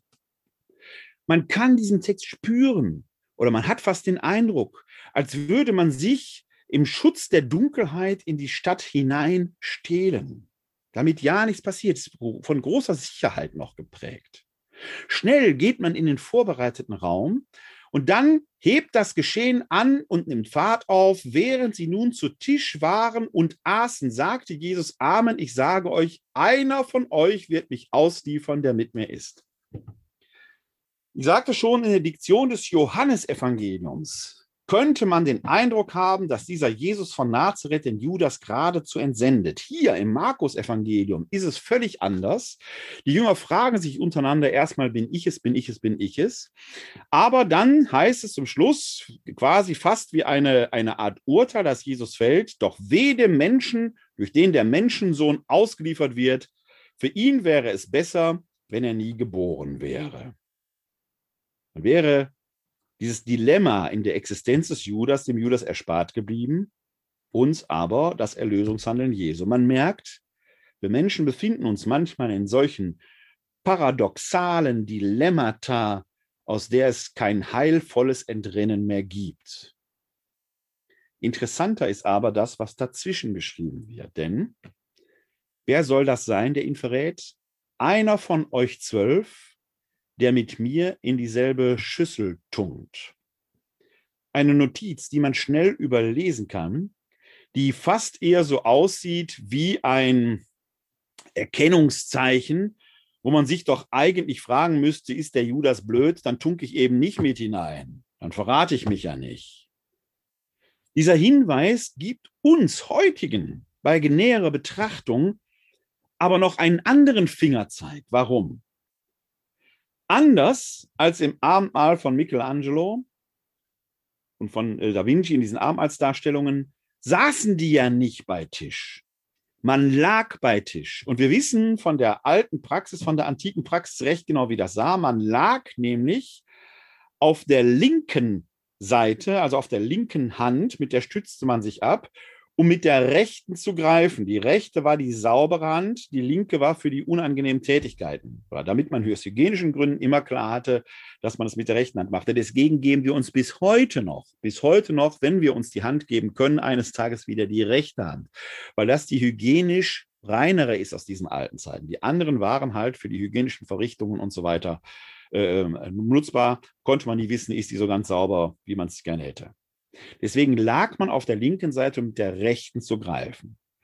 Ein Mensch ist nach damaligen Maßstäben nicht so groß wie heute, sagen wir mal 1,60 vielleicht, 65. Jetzt kann man sich vorstellen, wenn zwölf Männer um einen Tisch herum liegen, wenn es denn nur mal diese zwölf waren, machen wir es der Einfachheit halber mal so. Die eine Hälfte liegt auf der einen Seite des Tisches, die andere Hälfte auf dieser Seite des Tisches. Hätten wir sechs Leute mal 1,60 Meter, hätte ich eine Tischkantenlänge von über 10 Metern haben müssen. Unwahrscheinlich. Natürlich hat man nicht Kopf an Fuß, Kopf an Fuß gelegen, sondern versetzt. Man hat versetzt gelegen. Eher Kopf an Brust, Kopf an Brust, Kopf an Brust. Und in der Tat hören wir dieses Setting ja genau im Johannesevangelium, wo es heißt, dass der Jünger, den Jesus liebte, an seiner Brust ruhte, also wird er rechts von ihm gelegen haben. Wer aber hat links von ihm gelegen? Denn wenn ich auf der linken Seite liege, ich liege so, dann ist der, der links von mir liegt, mir im Rücken. Ich kann den nicht sehen. Deshalb ist der Platz zur Linken der Platz des größten Vertrauens. Da kann jemand Platz nehmen, der mein tiefstes Vertrauen hat, dem ich meinen Rücken zuwende. Wenn es heißt, es ist der, mit dem ich mein Brot in dieselbe Schüssel tunke, muss es entweder der links oder rechts gewesen sein. Rechts wissen wir, da lag der Jünger, den Jesus liebte. Also wird der Judas Iskariot links gelegen haben, auf der Seite des größten Vertrauens. Dieser Judas Iskariot scheint einer der engsten Vertrauten dieses Jesus von Nazareth gewesen zu sein. Das macht den Verrat schlussendlich wenn er denn nicht von Jesus selbst, wie Johannes insinuiert, intendiert war, umso perfider oder umso erklärlicher, das ist die Erklärung von Amos Oss, der in diesem Judas, in diesem Judas Iskariot jemanden sieht, der Jesus gewissermaßen auf die Sprünge helfen will. Fang doch endlich an, dein Reich hier auf Erden aufzubauen. Natürlich in völligem Missverstehen dessen, was Jesus eigentlich will. Dann wird das Abendmahl erzählt. Das, was wir Sonntag für Sonntag in unseren Eucharistiefeiern begehen. In der markinischen Version. Ich blende das nochmal ein, weil die äh, zusammen mit der matthäischen Version sich in kleinen Details von der äh, lukanischen, der paulinischen Version unterscheidet. Äh, da heißt es dann zum Beispiel nämlich hier, dann nahm man das Danke, sprach das Dankebet, gab ihn seinen Jüngern und sie tranken alle daraus. Der sagte zu ihnen, das ist mein Blut, das für viele vergossen wird. Darum geht es, um dieses, das für viele vergossen wird. In der paulinischen und in der lukanischen Tradition ist davon für euch die Rede. Hier können wir sehr schön die Gemeindeorientierung für die Erstadressaten sehen, denn Markus und Matthäus schreiben eher für judenchristlich orientierte Gemeindemitglieder und denen wird gesagt, er ist nicht nur für euch gestorben, sondern auch für die vielen, die draußen sind. Das Heil soll jetzt zu den Menschen gehen. Bei Paulus und bei äh, äh Lukas ist es genau andersherum. Die schreiben für euch, weil die für Heidenchristen schreiben. Nicht nur für die Juden, sondern auch für euch. Wobei immer wichtig ist, hier nicht entweder oder zu denken, sondern sowohl als auch. Das ist der eine Grund. Auf der anderen Seite gibt uns dieser Text auch noch einen Hinweis für das, was sich historisch zugetragen haben mag. Denn wenn es sich bei diesem letzten Abendmahl tatsächlich um ein Passjamal gehandelt haben mag, dann können wir zwar nicht so einfach davon ausgehen, dass äh, hier die Pas Pesach Haggadah so gefeiert wurde, wie wir sie heute kennen. Wie die heute gefeiert wird, wird geht auf das ähm, rabbinische Judentum zurück, das nach der Zerstörung Jerusalems sich entwickelte. Das wird davor anders gefeiert worden sein. Trotzdem weiß man, dass es beim Passjamal äh, mit einem mehr oder weniger festgelegten Rites zugange bringen. Unter anderem wurden vier Becher getrunken nach festgelegten Worten. Der sogenannte fünfte Becher hatte, gab dem Hausherrn hier Jesus die Möglichkeit für ein eigenes Deutewort.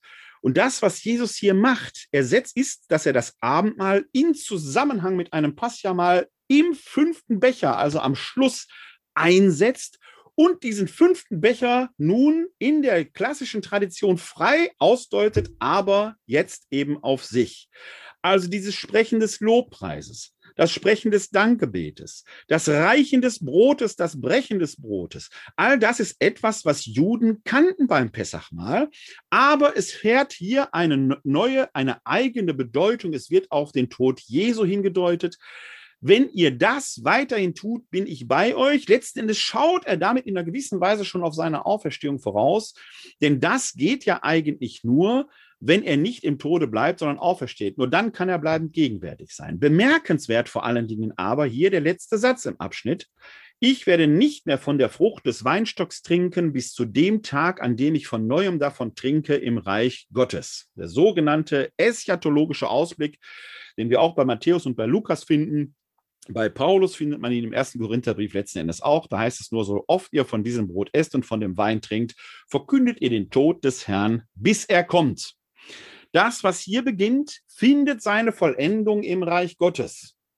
Und das ist ein Aspekt, der heute noch für uns Katholiken eine wichtige Rolle spielt, wenn bei uns die Eucharistiefeier nicht bloß nur Erinnerung ist, sondern Vergegenwärtigung dieses einen Abendmahles, in dem wir, zu dem wir jetzt hinzutreten und das gleichzeitig für uns den Himmel öffnet, voraus mal für das himmlische Gastmahl ist. In der katholischen Liturgie kommt das übrigens zum Ausdruck, wenn der Diakon oder Priester nach den Einsetzungsworten ruft, Geheimnis des Glaubens, Doppelpunkt, und dann bekennen wir dieses Geheimnis, deinen Tod, o oh Herr, verkünden wir, deine Auferstehung preisen wir, bis du kommst in Herrlichkeit. Da greifen wir genau das auf. Damals aber war es für die Apostel und für die, die dabei waren, erstmal ein in Anführungszeichen ganz normales Pessachmahl, bis auf diesen fünften Becher, bis auf dieses Deutewort, das ihnen möglicherweise rätselhaft erschienen ist. Wie geht es weiter? Denn nach dem fünften Becher war es damals schon üblich, dass man eigentlich unter Absingen der sogenannten Hallel-Psalmen, das sind die Psalmen 145 bis 150, die heißen so, weil die mit Halleluja aufhören und beginnen, einen Spaziergang machte. Schauen wir, was nun geschieht. Nach dem Lobgesang gingen sie zum Ölberg heraus. Aha, klassisch Pessachfest. Man singt, Lobgesang und man geht spazieren. Hier näher hin zum Ölberg. Warum eigentlich der Ölberg? Auch das ist kein Zufall. Der Ölberg war von einer besonderen Bedeutung. Er liegt im Osten Jerusalems damals. Und dieser Ort ist ja von einer geradezu symbolischen Bedeutung. Für die frommen Juden damals war klar, dass im Tempel selbst, im Allerheiligsten, die Shechina, die Herrlichkeit Gottes anwesend ist. Das Allerheiligste war leer, äh, in vorbabylonischen Zeiten wurde dort die Bundeslade als Zeichen der Gegenwart Gottes aufbewahrt. Als der Herodianische Tempel errichtet wurde, war das Allerheiligste leer, die Shechinah. Sie war aber mit diesem Vorhang abgehangen, damit man nicht unverhüllten äh, Hauptes die Herrlichkeit Gottes anschaut.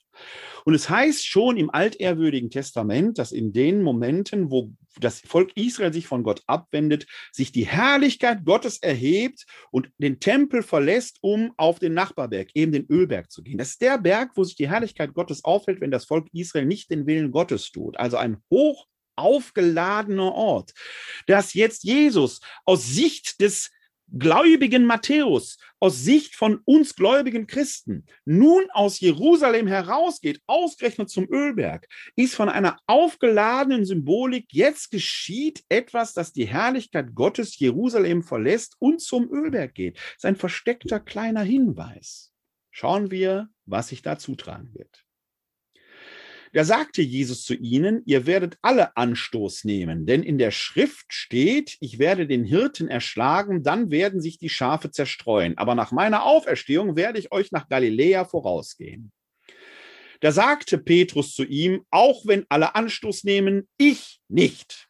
Jesus sagte ihm, Amen, ich sage dir, heute In dieser Nacht, ehe der Hahn zweimal kräht, wirst du mich dreimal verleugnen. Petrus aber beteuerte, und wenn ich mit dir sterben müsste, ich werde dich nie verleugnen.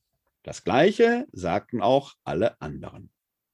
Tja, wir wissen jetzt schon und wir werden es gleich hören, der Petrus wird sein Versprechen nicht halten können. Jetzt frage ich Sie, hat nur Judas Iskariot Jesus verraten oder nicht auch Petrus? Und werden nicht alle Jünger letzten Endes fliehen? Und wie steht's mit ihnen und mir? Den Stab vorstellen, nur über den Judas zu brechen, ist ein bisschen einfach, wenn wir unsere eigene Hasenfüßigkeit damit allzu schnell verbergen wollen. Jesus ahnt das. Keiner, keiner wird im Angesicht der Not übrig bleiben. So kommt man jedenfalls zum Garten Gethsemane. Und da geschieht Folgendes. Sie kamen zu einem Grundstück, das Gethsemane heißt, und er sagte zu seinen Jüngern, setzt euch hier, während ich bete. Und er nahm Petrus, Jakobus und Johannes mit sich. Der ergriff ihn Furcht und Angst und er sagte zu ihnen, meine Seele ist zu Tode betrübt. Bleibt hier und wacht. Und er ging ein Stück weiter, warf sich auf die Erde nieder und betete, dass die Stunde, wenn möglich, an ihm vorübergehe. Er sprach, aber Vater, alles ist dir möglich. Nimm diesen Kelch von mir, aber nicht was ich will, sondern was du willst. Und er ging zurück und fand sie schlafend. Da sagte er zu Petrus, Simon, du schläfst? Konntest du nicht einmal eine Stunde wach bleiben? Wacht und betet, damit ihr nicht in Versuchen geratet. Der Geist ist willig, aber das Fleisch ist schwach. Und er ging wieder weg und betete mit den gleichen Worten. Und als er zurückkam, fand er sie wieder schlafend, denn die Augen waren ihnen zugefallen und sie wussten nicht, was sie ihm antworten sollten. Und er kam zum dritten Mal und sagte zu ihnen, schlaft ihr immer noch und ruht euch aus? Es ist genug. Die Stunde ist gekommen. Siehe, jetzt wird der Menschensohn in die Hände der Sünder ausgeliefert. Steht auf, wir wollen gehen. Siehe, der mich ausliefert, ist da. Jesus weiß, was ihm jetzt geschieht. Aber dass diese Szene im Garten Gethsemane von einer solchen emotionalen Dichte ist, dass dort das Verlassensein von den Jüngern, ja sogar vom Inner Circle, Petrus, Jakobus und Johannes, mehrfach werden sie in den Evangelien als Inner Circle erwähnt, ja sogar darüber hinaus. Im Galaterbrief werden sie als die Säulen der Gemeinde bekannt werden, scheint quasi innerhalb des Apostelkollegiums dieses Triumvirat nochmals eine besondere Rolle gespielt zu haben. Selbst die schaffen es nicht, in den letzten Stunden bei Jesus wach zu bleiben. Sind sie voll des Weines, müde vom Paschaschmaus? Schaffen Sie es nicht in dieser Existenzion? Spüren Sie gar nicht die Gefahr, die Sie da verschlafen? Das ist das eine. Das andere Bild ist aber der betende Jesus, der Todesangst hat, der Kelch möge an ihm vorübergehen. Ich frage mich, und das betrifft jetzt diese Frage nach dem Selbstbewusstsein Jesu, weil wir gleich in ein paar Versen was ganz anderes hören werden. Handelt hier wirklich einer, der weiß, dass er Gott ist? Er müsste doch wissen, dass die nächsten Stunden sein irdisches Schicksal besiegeln werden, aber dass er als Sieger hervorgehen wird. Muss einer, der selbst Gott ist, auch beten? Wusste also der Mensch Jesus, dass er auch Gott ist? Hier eine der eindrücklichsten und emotionalsten Szenen, wo man dahinter ein Fragezeichen setzen möchte. Dieser Jesus sucht Rettung. Er sucht den Ausweg aus seinem Schicksal der Todgeweihtheit und er bittet darum, Gott möge ihm helfen, um sich dann doch in den Willen Gottes zu ergeben. Dein Wille geschehe, nicht meiner. Wir beten es immer im Vater unser. Die letzten Worte Jesu in Freiheit. Das muss man sich klar machen, wenn wir dieses Gebet sprechen, welche Worte uns da über die Lippen gehen. Dann aber hört er vielleicht schon die Häscher, auf jeden Fall weiß, die Stunde ist gekommen. Das Schicksal wird seinen Lauf nehmen. Noch während er redete, kam Judas, einer der zwölf, mit einer Schar von Männern, die mit Schwertern und Knüppeln bewaffnet waren. Sie waren von den Hohepriestern, den Schriftgelehrten und den Ältesten geschickt worden. Der ihn auslieferte, hatte mit ihnen ein Zeichen vereinbart und sagte, der, den ich küssen werde, ist es, der ist es. Nehmt ihn fest, führt ihn sicher ab. Und als er kam, ging er sogleich auf Jesus zu und sagte, Rabbi, und er küsste ihn. Da legten sie Hand an ihn und nahmen ihn fest. einer von denen, die dabei standen, zog das Schwert, schlug auf den Diener des hohen Priesters ein und hieb ihm das Ohr ab. Da sagte Jesus zu ihnen, wie gegen einen Räuber seid ihr mit Schwertern und Knüppeln ausgezogen, um mich festzunehmen. Tag für Tag war ich bei euch im Tempel und lehrte, und ihr habt mich nicht verhaftet, aber so mussten die Schriften erfüllt werden. Da verließen ihn alle und flohen. Ein junger Mann aber, der nur mit einem leinenen Tuch bekleidet war, wollte ihm nachfolgen. Da packten sie ihn. Er aber ließ das Tuch fallen und lief nackt davon. Was für eine Szene. Der Wehrlose wird brutal verhaftet. Einer seiner Jünger, im Johannesevangelium wird er als Petrus identifiziert, zieht ein Schwert, will für ihn kämpfen, als wenn jetzt das Fanal wäre. Aber Jesus ruft nicht zum Kampf auf. Im Gegenteil, er fragt die Leute noch nahezu spöttisch, warum jetzt, warum hier, warum im Verborgenen? Ihr hättet so viele Gelegenheit, meiner habhaft zu werden.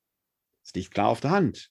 Da steckt ja ein Plan dahinter. Der wurde ja am Anfang der Passionserzählung schon deutlich gemacht. Man will es in Stille vollziehen.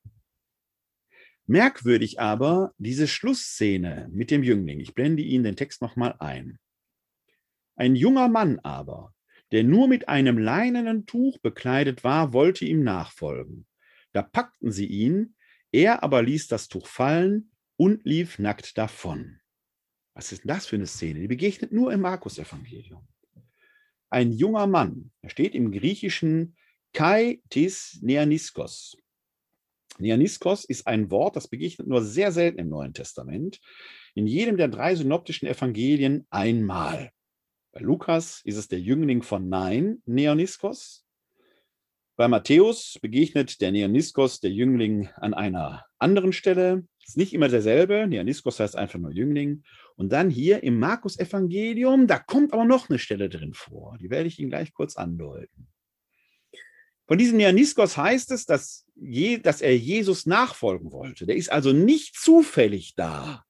Gehörte er zum größeren Kreis derer, die da um Jesus waren. Er bleibt aber namenlos. Damit wird er geradezu zu einer Identifikationsfigur. Aber um den ist was Rätselhaftes, denn wie alle anderen macht er sich in dieser Situation schnell vom Acker. Die versuchen, den noch zu packen und er lässt sein Gewinn und läuft nackt davon. Was für eine merkwürdige Szene. Was ist mit dem los?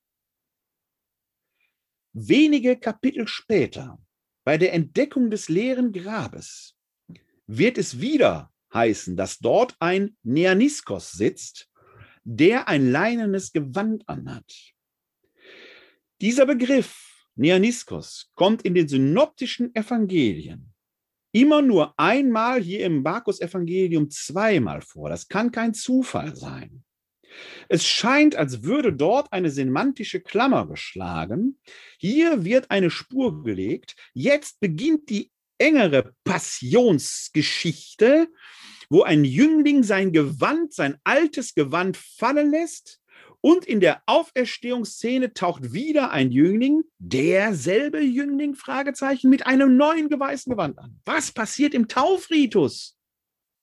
In der alten Kirche taufte man, indem man sein Gewand ablegte, das des alten Menschen. Man stieg mehr oder weniger nackt in das Taufbecken hinab, wurde untergetaucht, starb mit Jesus symbolisch, er stand von den Toten auf und wurde dann mit einem neuen weißen Leinengewand bekleidet.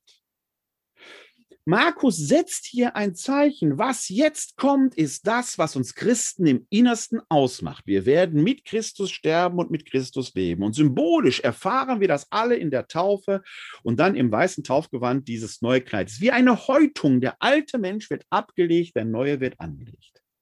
Diese rätselhafte Szene um diesen Jüngling, diesen fliehenden Jüngling, die scheint hier völlig in der Luft zu hängen. Bei näherer Betrachtung findet sie aber ihre Auflösung im leeren Grab, das eben nicht leer ist, weil da dieser Jüngling sitzt, der namenlos ist, im Griechischen diese kleine Partikel tis, die ihn für uns zur Identifikationsfigur macht, denn in uns, in uns ist der Auferstandene eben auch gegenwärtig der wohnt in seinem Geist in uns und wir sollen ihn in die Welt tragen. Wir sollen wie dieser Jüngling sein. Wir mögen manchmal angstvoll fliehen, aber wenn wir ihm nachfolgen wollen, werden wir in der Auferstehung gestärkt und bekleidet mit frischen Kleidern in seinem Auftrag unterwegs sein. Für Jesus aber steht noch einiges bevor. Darauf führten sie Jesus zum hohen Priester und es versammelten sich alle hohe Priester, Ältesten und Schriftgelehrten. Petrus aber war Jesus von weitem bis in den Hof des hohen Priesters gefolgt. Nun saß er dort bei den Dienern und wärmte sich am Feuer. Die hohe Priester und der hohe Rat bemühten sich um Zeugenaussagen gegen Jesus, um ihn zum Tod verurteilen zu können. Sie fanden aber nichts. Viele aber machten falsche Angaben gegen ihn, aber die Aussagen stimmten nicht überein. Einige der falschen Zeugen, die gegen ihn auftraten, behaupteten, wir haben ihn sagen hören, ich werde diesen von Menschenhand gemachten Tempel niederreißen und in drei Tagen einen anderen aufbauen, der nicht von Menschenhand gemacht ist. Aber auch in diesem Fall stimmten die Aussagen nicht überein. Da stand der hohe Priester auf, trat in die Mitte und fragte Jesus, willst du denn nichts sagen zu denen, dem, was diese Leute gegen dich vorbringen? Er aber schwieg und gab keine Antwort. Da wandte sich der hohe Priester nochmals an ihn und fragte, bist du der Christus, der Sohn des Hochgelobten? Jesus sagte, ich bin es. Und ihr werdet den Menschensohn zur Rechten der Macht sitzen und mit den Wolken des Himmels kommen sehen. Da zerriss der hohe Priester sein Gewand und rief, wozu braucht ihr noch Zeugen? Ihr habt die Gotteslästerung gehört. Was ist eure Meinung? Und sie fällten einstimmig das Urteil, er ist des Todes schuldig. Und einige spuckten ihn an und verhüllten sein Gesicht, schlugen ihn und riefen, zeig, dass du ein Prophet bist. Auch die Diener schlugen ihn ins Gesicht. Als Petrus unten im Hof war, kam eine von den Mägden des Hohepriesters. Sie sah, wie Petrus sich wärmte und blickte ihn an und sagte, auch du warst mit diesem Jesus von Nazareth zusammen. Doch er leugnete und sagte, ich weiß nicht und verstehe nicht, wovon du redest. Dann ging er in den Vorhof hinaus. Als die Magd ihn dort merkte, sagte sie zu denen, die dabei standen, noch einmal, der gehört zu ihnen. Er aber leugnete wieder. Wenig später sagten die Leute, die dort standen, von neuem zu Petrus, du gehörst wirklich zu denen, du bist doch auch ein Galiläer. Da fing er an zu fluchen und zu schwören, ich kenne diesen Menschen nicht, von dem ihr redet. Gleich darauf krähte der Hahn zum zweiten Mal und Petrus erinnerte sich an das Wort, das Jesus zu ihm gesagt hatte. Ehe der Hahn zweimal kräht, wirst du mich dreimal verleugnen. Und er begann zu weinen. Ja, der Verrat des Petrus, eine der berühmtesten Erzählungen noch heute, steht auf vielen katholischen Kirchen dieser Petrushahn als Wetterhahn, der uns immer an unsere Aufrichtigkeit ermahnt. Judas Iskariot ist also nicht der Einzige gewesen, der Jesus hat hängen lassen. Auch Petrus folgt ihm gewissermaßen darin und die anderen Jünger sind teilweise schon längst weg. Muss man den Petrus ja fast noch zugute halten, dass er irgendwie noch versucht, die Nähe Jesu zu suchen. Für uns aber hier interessant und auch ein wenig mit Blick auf die Uhr, die Verhörszene. Erstmal ist bemerkenswert, die scheint doch nach gewissen Regeln abzulaufen. Das muss man sich heute immer klar machen, dass bei all der Dramatik dieses Geschehens und auch bei all dem, wo eine gewisse äh, ja, Intrige da im Spiel ist, man doch versucht, wenigstens den äußeren Anschein zu wahren. Wir wissen aus heutiger Sicht immer noch, dass die Römer, ich spreche jetzt von Römern, nicht von diesem jüdischen Prozess dort, dieser, diesem Verhör, dass die Römer schon ein wichtiges Prozesswesen hatten, an dem wir uns heute noch in der Juristerei orientieren. Da wurden einige Marker eingeschlagen. Das lief nach Regeln ab. Das war nicht einfach nur willkürlich. Und die Statthalter mussten sich dem handeln. Es ist durchaus davon auszugehen, dass auch ein Pontius Pilatus sich an diese Regeln gehalten hat, auch wenn das vielleicht eher Schnellverfahren war und nicht so ausführlich, wie das in unseren Evangelien steht. Aber dazu brauchte man eben Beweise und die versucht man hier in dem Verhör vor dem Hohen Rat zu erwirken. Und da hilft es nichts, wenn falsche Zeugen auftreten, die Zeugnisse nicht übereinstimmend sind. Da würde man bei jedem römischen Prozess verlieren.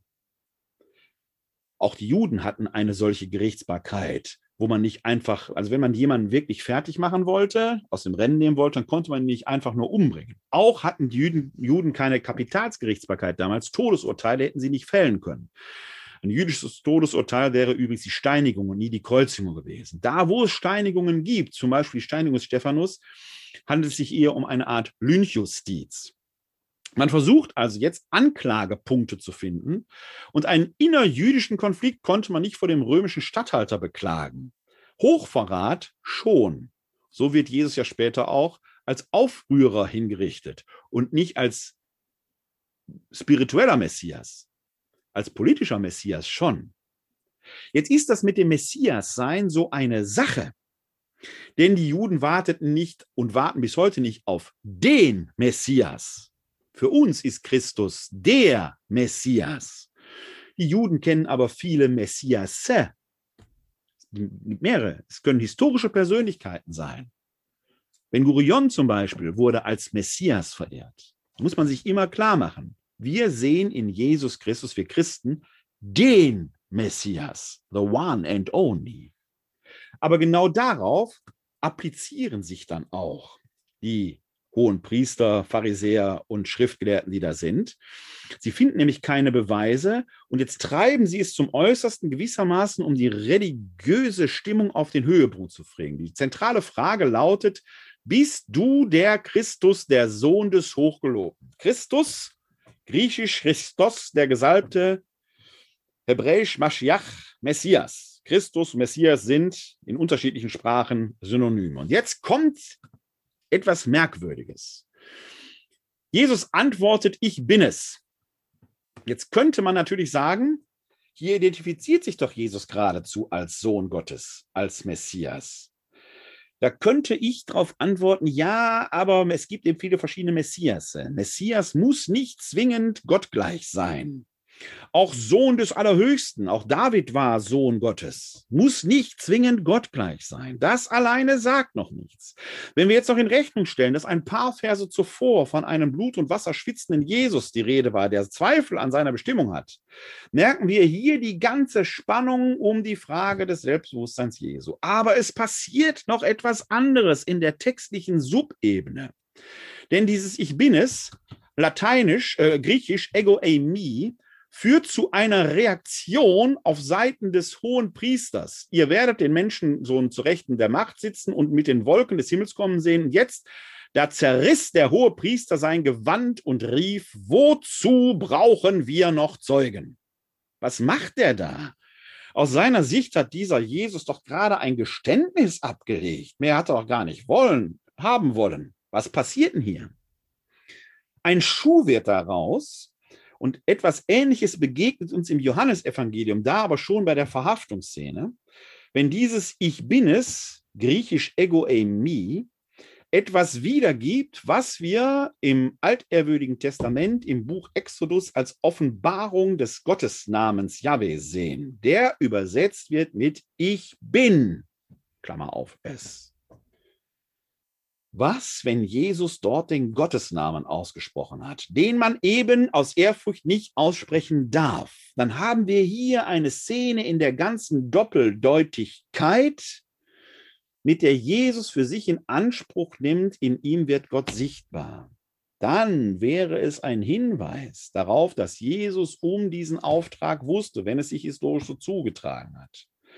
Auf der textlichen Oberfläche fehlt diese Eindeutigkeit. Die Reaktion des hohen Priesters deutet aber durchaus in diese Richtung. Und dann wäre Jesus aus Sicht des hohen Priesters ein Gotteslästerer gewesen, weil Gott natürlich kein Mensch sein kann da merken Sie wieder, selbst wenn Jesus das so gesagt hat, ist das kein Beweis für die Menschen. Würden wir Jesus das glauben, wenn er sagt, der Vater, der Gott, der Vater ist in mir, ich und der Vater sind eins? Alles Sätze, die wir im Neuen Testament lesen, wo wir Christen glauben, sagen, ja, natürlich.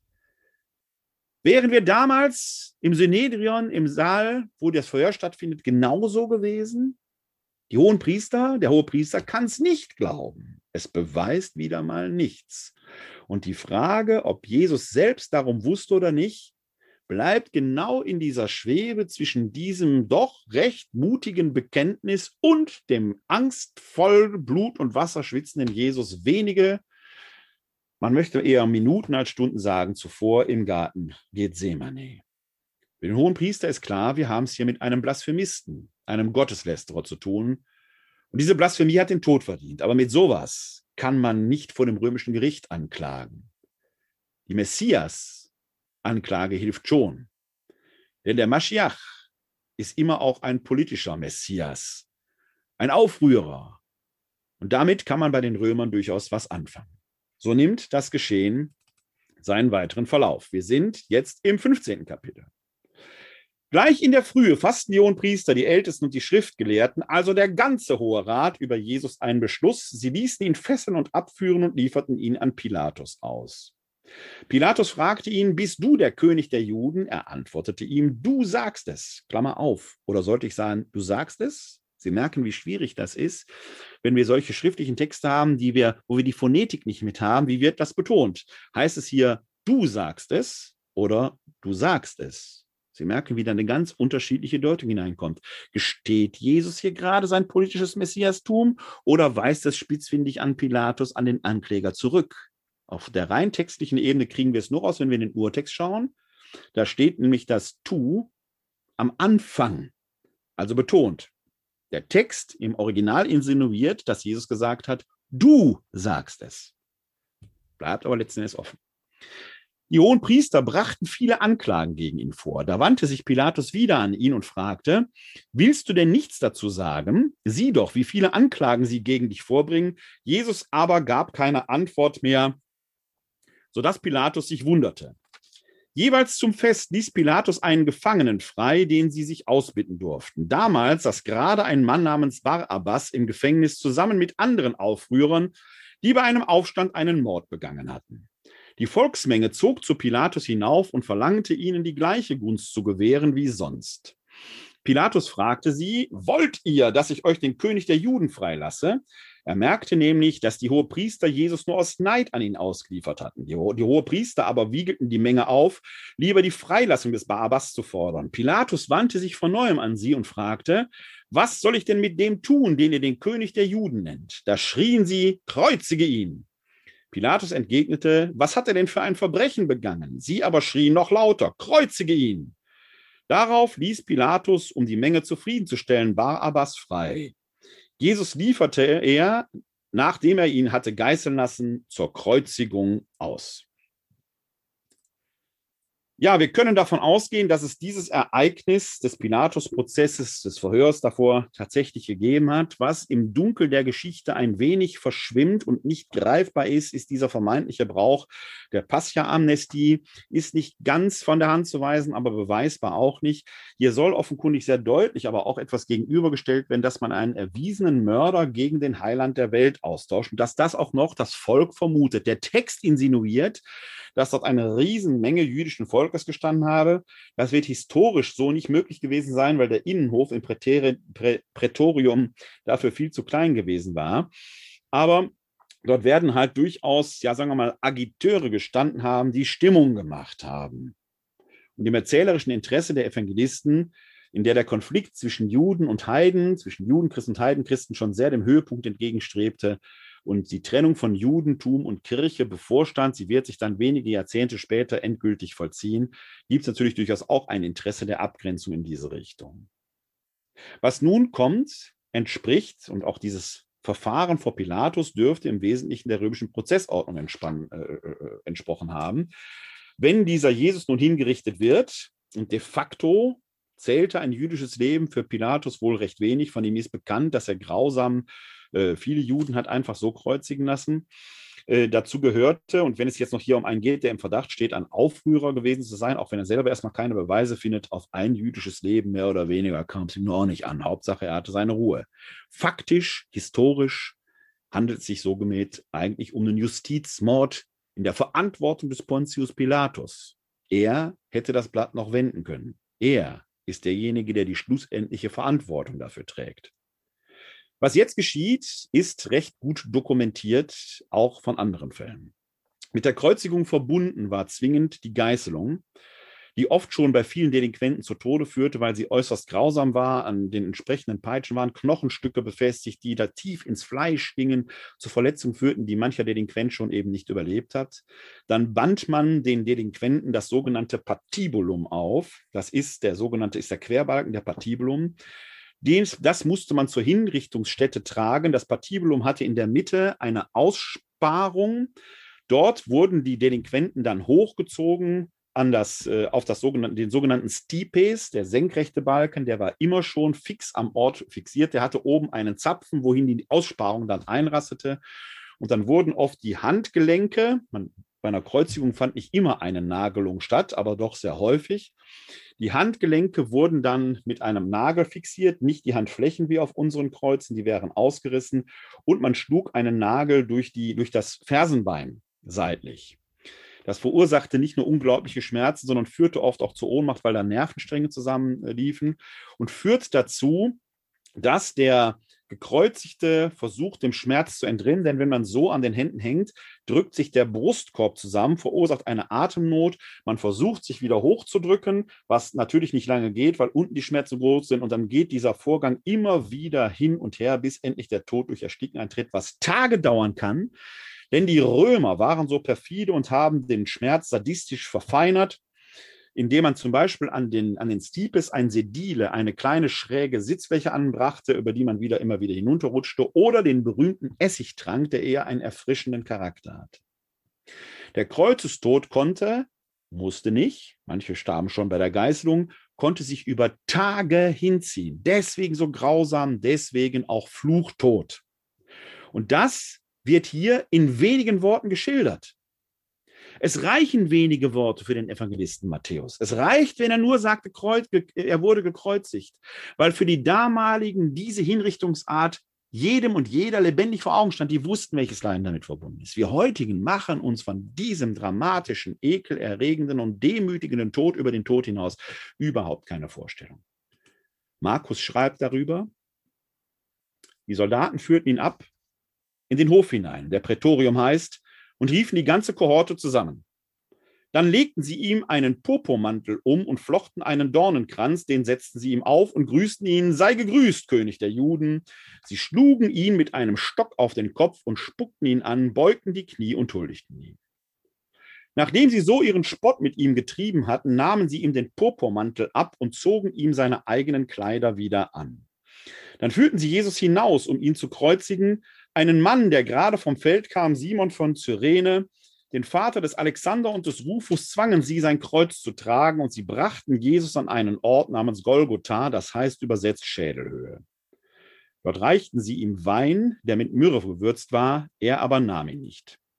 Dann kreuzigten sie ihn, sie verteilten seine Kleider, indem sie das Los über sie warfen, wer was bekommen sollte. Es war die dritte Stunde, als sie ihn kreuzigten, und eine Aufschrift gab seine Schuld an, der König der Juden. Zusammen mit ihm kreuzigten sie zwei Räuber, den einen rechts von ihm, den anderen links. Eine ganz kurze Zäsur nur. Sie sehen hier nochmal so im groben Setting, was ich gerade erzählt habe, wird stichpunktartig geschrieben. Drei Figuren tauchen noch auf: Simon von Kyrene und seine Söhne Alexander und Rufus. Wenn solche Namen genannt werden, können wir davon ausgehen, dass es sich gerade da wieder um Augen- und Ohrenzeugen handelt, die zum Zeitpunkt, in der Markus sein Evangelium niederschreibt, auch der Gemeinde bekannt waren. Es steckt also ein Punkt Glaubwürdigkeit für uns heute noch da drin, denn solche Namensnennungen sind alles andere als zufällig. Der Zeitpunktshinweis, die Kreuzigung fand um die dritte Stunde statt, also etwa nach unserer Zeitmarkierung 9 Uhr morgens. Es ist in der Frühe. Die Leute, die vorbeikamen, verhöhnten ihn, schüttelten den Kopf und riefen, ach, du willst den Tempel niederreißen und in drei Tagen wieder aufbauen, rette dich selbst und steig herab vom Kreuz.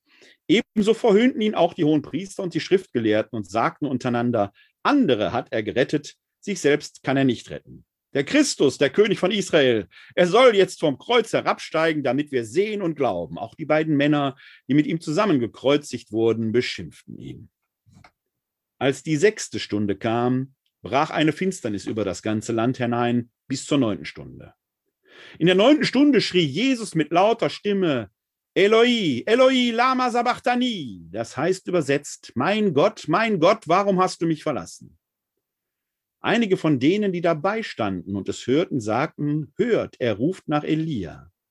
Einer lief hin, tauchte einen Schwamm in Essig, steckte ihn auf ein Rohr und gab Jesus zu trinken. Dabei sagte er, lasst, wir wollen sehen, ob Elia kommt und ihn herabnimmt. Jesus aber schrie mit lauter Stimme, dann hauchte er den Geist aus. Da riss der Vorhang im Tempel in zwei Teile von oben bis unten. Als der Hauptmann, der Jesus gegenüberstand, ihn auf diese Weise sterben sah, sagte er, wahrhaftig, dieser Mensch war Gottes Sohn. Auch einige Frauen sahen von weitem zu, darunter Maria aus Magdala, Maria, die Mutter von Jakobus, dem Kleinen, und Joses sowie Salome. Sie waren Jesus schon in Galiläa nachgefolgt und hatten ihm gedient. Noch viele andere Frauen waren dabei, die mit ihm nach Jerusalem hinaufgezogen waren. Auch die Beschreibung des Todes Jesu ist fast stichpunktartig und spärlich. Jesus scheint dem Psalm 22, den Sterbepsalm am Kreuz gebetet zu haben. Mein Gott, mein Gott, warum hast du mich verlassen? Das die, ist der Beginn des 22. Psalms, der zum Schluss in Vertrauen auf Gott endet, aber erst diese Gottverlassenheit thematisiert. Der Spott der Umstehenden ist groß. Er, der viele gerettet hat, kann sich selbst nicht retten. Und dann taucht die Hoffnung auf. Man wartet er auf Elia, dass er kommt. Hier ist schon ein Stückchen drin, denn dieser Elia war ja derjenige, der kommen würde, wenn Israel zusammengeführt wird. Er ist derjenige, der von Gott gesandt ist. In den Evangelien taucht immer wieder eine nahezu große Identifikation, dann letzten Endes aber Überschreitung Jesu mit Elia auf. Jetzt ist dieses Geschehen, wo doch die Offenbarung Elias notwendig wäre, hier als letzter eingreifender Rettender. Aber Jesus muss den Tod schmecken. Er muss ihn deshalb schmecken, weil wir Menschen den Tod schmecken werden. Dieser Jesus identifiziert sich bis in den tiefsten denkbaren Tod, ja, des Erspürens der Gottverlassenheit hinein. Das macht ihn zum wahren Menschen. Wenn er auch wahrer Gott ist, wir Christen glauben das, dann ist er uns darin gleich geworden. Und genau deshalb kann daraus für uns die große Hoffnung erstehen, wie er in das Reich Gottes hineinzugehen. Aber da ist noch etwas der Vorhang im Tempel zerreißt. Wir hatten vorhin schon die Scherina, das Allerheiligste, das mit dem Vorhang verhangen war. Das, der Vorhang im Tempel hatte die Funktion, die Herrlichkeit Gottes vor den Blicken der Gläubigen zu verhüllen, so wie es im Buch Exodus heißt, du sollst die Herrlichkeit Gottes nicht unverhüllt anschauen. Wenn der jetzt im Moment des Todes Jesu am Kreuz draußen vor der Stadt zerreißt, wird damit literarisch nichts anderes gesagt. Hier, schaut hin, am Kreuz wird die Herrlichkeit Gottes auf eine Weise offenbar, dass sie nicht mehr verhüllt zu werden braucht. Hier kommt Gott zu uns Menschen in der absolut letzten Konsequenz. Und dann, ausgerechnet ein Heide, spricht als erster das Bekenntnis aus, wahrhaftig, dieser Mensch war Gottes Sohn in der Vergangenheitsform. Aus der Sicht des Hauptmanns kommt hier eine Geschichte zu Ende. Aber eine neue Geschichte wird beginnen aus dem Tod selbst. Die Passionsgeschichte aber endet mit der Bestattung. Da es Rüsttag war, der Tag vor dem Schabbat, und es schon Abend wurde, ging Josef von Arimathea, ein vornehmes Mitglied des Hohen Rates, der auch auf das Reich Gottes wartete, zu Pilatus und wagte es, um den Leichnam Jesu zu bitten. Pilatus war überrascht, als er hörte, dass Jesus schon tot sei. Er ließ den Hauptmann kommen und fragte ihn, ob Jesus bereits gestorben sei. Als er es vom Hauptmann erfahren hatte, überließ er Josef den Leichnam. Josef kaufte ein Leinentuch, nahm Jesus vom Kreuz, wickelte ihn in das Tuch und legte ihn in ein Grab, das in einen Felsen gehauen war. Dann wälzte er einen Stein vom Grab, einen Stein vor den Eingang des Grabes. Maria aus Magdala aber und Maria, die Mutter des Joses, beobachteten, wohin er gelegt wurde. Alles, was jetzt geschieht, muss in großer Eile geschehen. Josef von Arimathea übrigens auch einer, der zum Hohen Rat gehörte. Die scheinen also nicht alle gegen Jesus gewesen zu sein, aber er konnte sich nicht durchsetzen. Er bittet um den Leichnam Jesu. Jesus stirbt zur neunten Stunde um drei Uhr. Die Sonne wird um 18 Uhr untergehen. Dann beginnt der Schabbat. In diesen drei Stunden zwischen 15 und 18 Uhr, eigentlich in noch weniger Zeit, weil der Sonnenuntergang, da muss das Grab schon geschlossen sein, passiert all das, was hier erzählt wird. Josef von Arimathea muss zum Prätorium, muss den Leichnam Jesu herausholen, muss ihn abnehmen und zum Grab bringen. Das geht mit Sicherheit nicht ganz ohne Bestechung. Und Pilatus erkundigt sich ja auch noch, ist er wirklich schon tot? So wird der Leichnam Jesu bestattet, in sich schon fast außergewöhnlich, denn Gekreuzigte wurden entweder am Kreuz hängen gelassen, bis sie da halb verwest waren, oder man verscharrte sie in Massengräbern. Hier geschieht also Außergewöhnliches. Der Punkt, an dem aus dem Grab heraus neues Leben entstehen kann. Da spielt der Jüngling wieder eine Rolle. Ist aber eine andere Geschichte die uns an Ostern berichtet wird. Für heute leben wir mit dieser Passionserzählung, die am Palmsonntag verkündet wird, der Grund unseres Heils von Jesus von Nazareth, der sich nicht zu schade war, den Tod bis in seine tiefsten Tiefen zu schmecken. Jetzt kann Ostern werden. Und dazu wünsche ich Ihnen jetzt schon frohe und gesegnete Feiertage am Triduum Paschale. Dazu aber später mehr. Aber vielleicht haben Sie jetzt noch die eine oder andere Frage. Dann soll die natürlich hier ihren Platz haben. Herr Dr. Klein, Sie hatten an einer anderen Stelle in einem früheren Text mal erwähnt oder darauf hingewiesen, dass äh, die Gekreuzigten eigentlich auch immer nackt waren. Ja. Das kommt ja hier indirekt auch zum Ausdruck, weil man seine Kleider gewürfelt hat. Ja. Das wird auch historisch so gewesen sein, dass man die, also der Kreuzestod, man kann ihn sich als nicht zu überbietende Demütigung vorstellen. Ja. Der Mensch wurde all dessen beraubt, was ihn überhaupt zum Menschen gemacht äh, hat. Und dazu gehörte auch, dass man die äh, Menschen in der Regel nackt äh, kreuzigte. Die Kreuzigungsdarstellungen, die wir also in unseren Kirchen haben, sind in vielerlei Hinsicht schon sehr barmherzig. Erstmal ist dieses, dieses, diese T-Form des Kreuzes, die uns so geläufig ist, nicht die historische. Die ist dann eher äh, dem geschuldet, dass man da oben dann noch dieses Inri drüber hängen kann, was eher um Jesu Hals gehangen hat. Und man wird davon ausgehen müssen, dass äh, äh, Jesus auch nackt gekreuzigt wurde, was man natürlich dann aus Pietätsgründen hinter durch diesen Lendenschurz versucht hat äh, zu zeigen. Es gibt sogar ähm, äh, Historiker, auch Theologen, die sagen, er ist wahrscheinlich auch zutiefst misshandelt worden bei der Geißelungsszene, wo möglicherweise auch sexuelle Aspekte eine Rolle spielen. Ein Aspekt, der in der heutigen Zeit, wo es um sexuellen Missbrauch geht, vielleicht für viele nochmal ein wichtiger Hinweis ist, dass Jesus selbst dieses Schicksal durchlitten hat. Jeder, der missbraucht, steht also eher auf der Seite der Soldaten, die nochmal draufhauen und gerade nicht auf der Seite Jesu. Das sind Dinge, die wir historisch nachverfolgen können, nicht, mit Blick, nicht zwingend mit Blick auf die Person Jesu, wo wir aus den historischen Quellen sagen können, es gehörte offenkundig äh, zum üblichen Handeln der Soldateska dazu. Es ist nicht unwahrscheinlich, dass Jesus dieses Schicksal auch erlitten hat, auch wenn die Evangelisten hier drüber, sagen wir mal, äh, barmherzig schweigen. Ja, ja, weil es so eine tiefe Demütigung ist, dass man das auch äh, wahrscheinlich gar nicht mehr beschreiben kann oder möchte.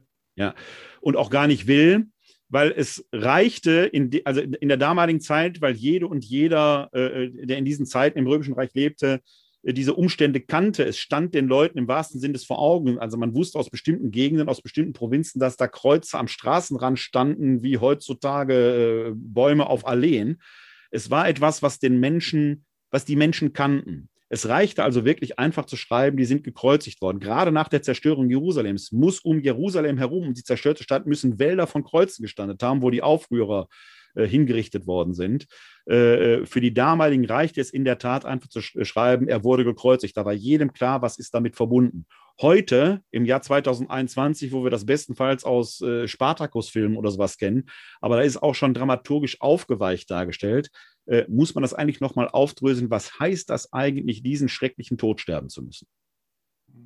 Und so gesehen, aber bitte in ganz dicke Anführungszeichen gesetzt, ist Jesus, der nach drei Stunden schon tot war, schon fast gnädig äh, gestorben. Ne? Also andere haben da tagelang gehangen. Also an der Quantität des Leidens Jesu könnte man das Erlösungsgeschehen nicht, äh, nicht erkennen.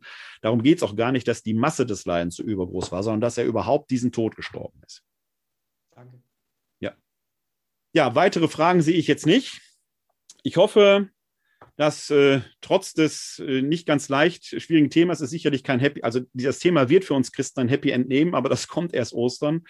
Heute ging es eher um die Passionserzählung, also den Teil, den man eben aber auch kennen und zur Kenntnis nehmen muss, in den man sich hineingeben muss, um Ostern wirklich feiern zu können. Es ist der Text, den wir eben am Palmsonntag hören werden. Ich hoffe, ich, es ist mir gelungen, Ihnen diesen Text etwas nahe zu bringen und zu erschließen. Ähm, wenn Sie möchten, sind Sie sehr herzlich in zwei Wochen wieder hier zur Glaubensinformation eingeladen. Am 31. März um 19 Uhr wieder hier im Webinar www.kck42.de-webinar. Und dann werden wir uns um das Triduum Paschale kümmern. Das ist nämlich der Mittwoch in der Karwoche. Und dann werden wir uns mal genauer anschauen, wie denn die Kar- und Ostertage gefeiert werden. Es ist natürlich in Zeiten des Corona-Pandemie-Jahres immer noch nicht so, wie wir es eigentlich wollen, aber wir können uns trotzdem die Riten angucken, uns auf diese Weise besonders auf das Osterfest vorzubereiten. In diesem Sinne wünsche ich bis dahin eine gesegnete Zeit und wer weiß, oder ich hoffe darauf, dass wir uns dann gesund wieder am 31. März um 19 Uhr hier im Webinar der Glaubensinformation sehen. Bis dahin wünsche ich Ihnen allen da draußen ein herzliches Glück auf.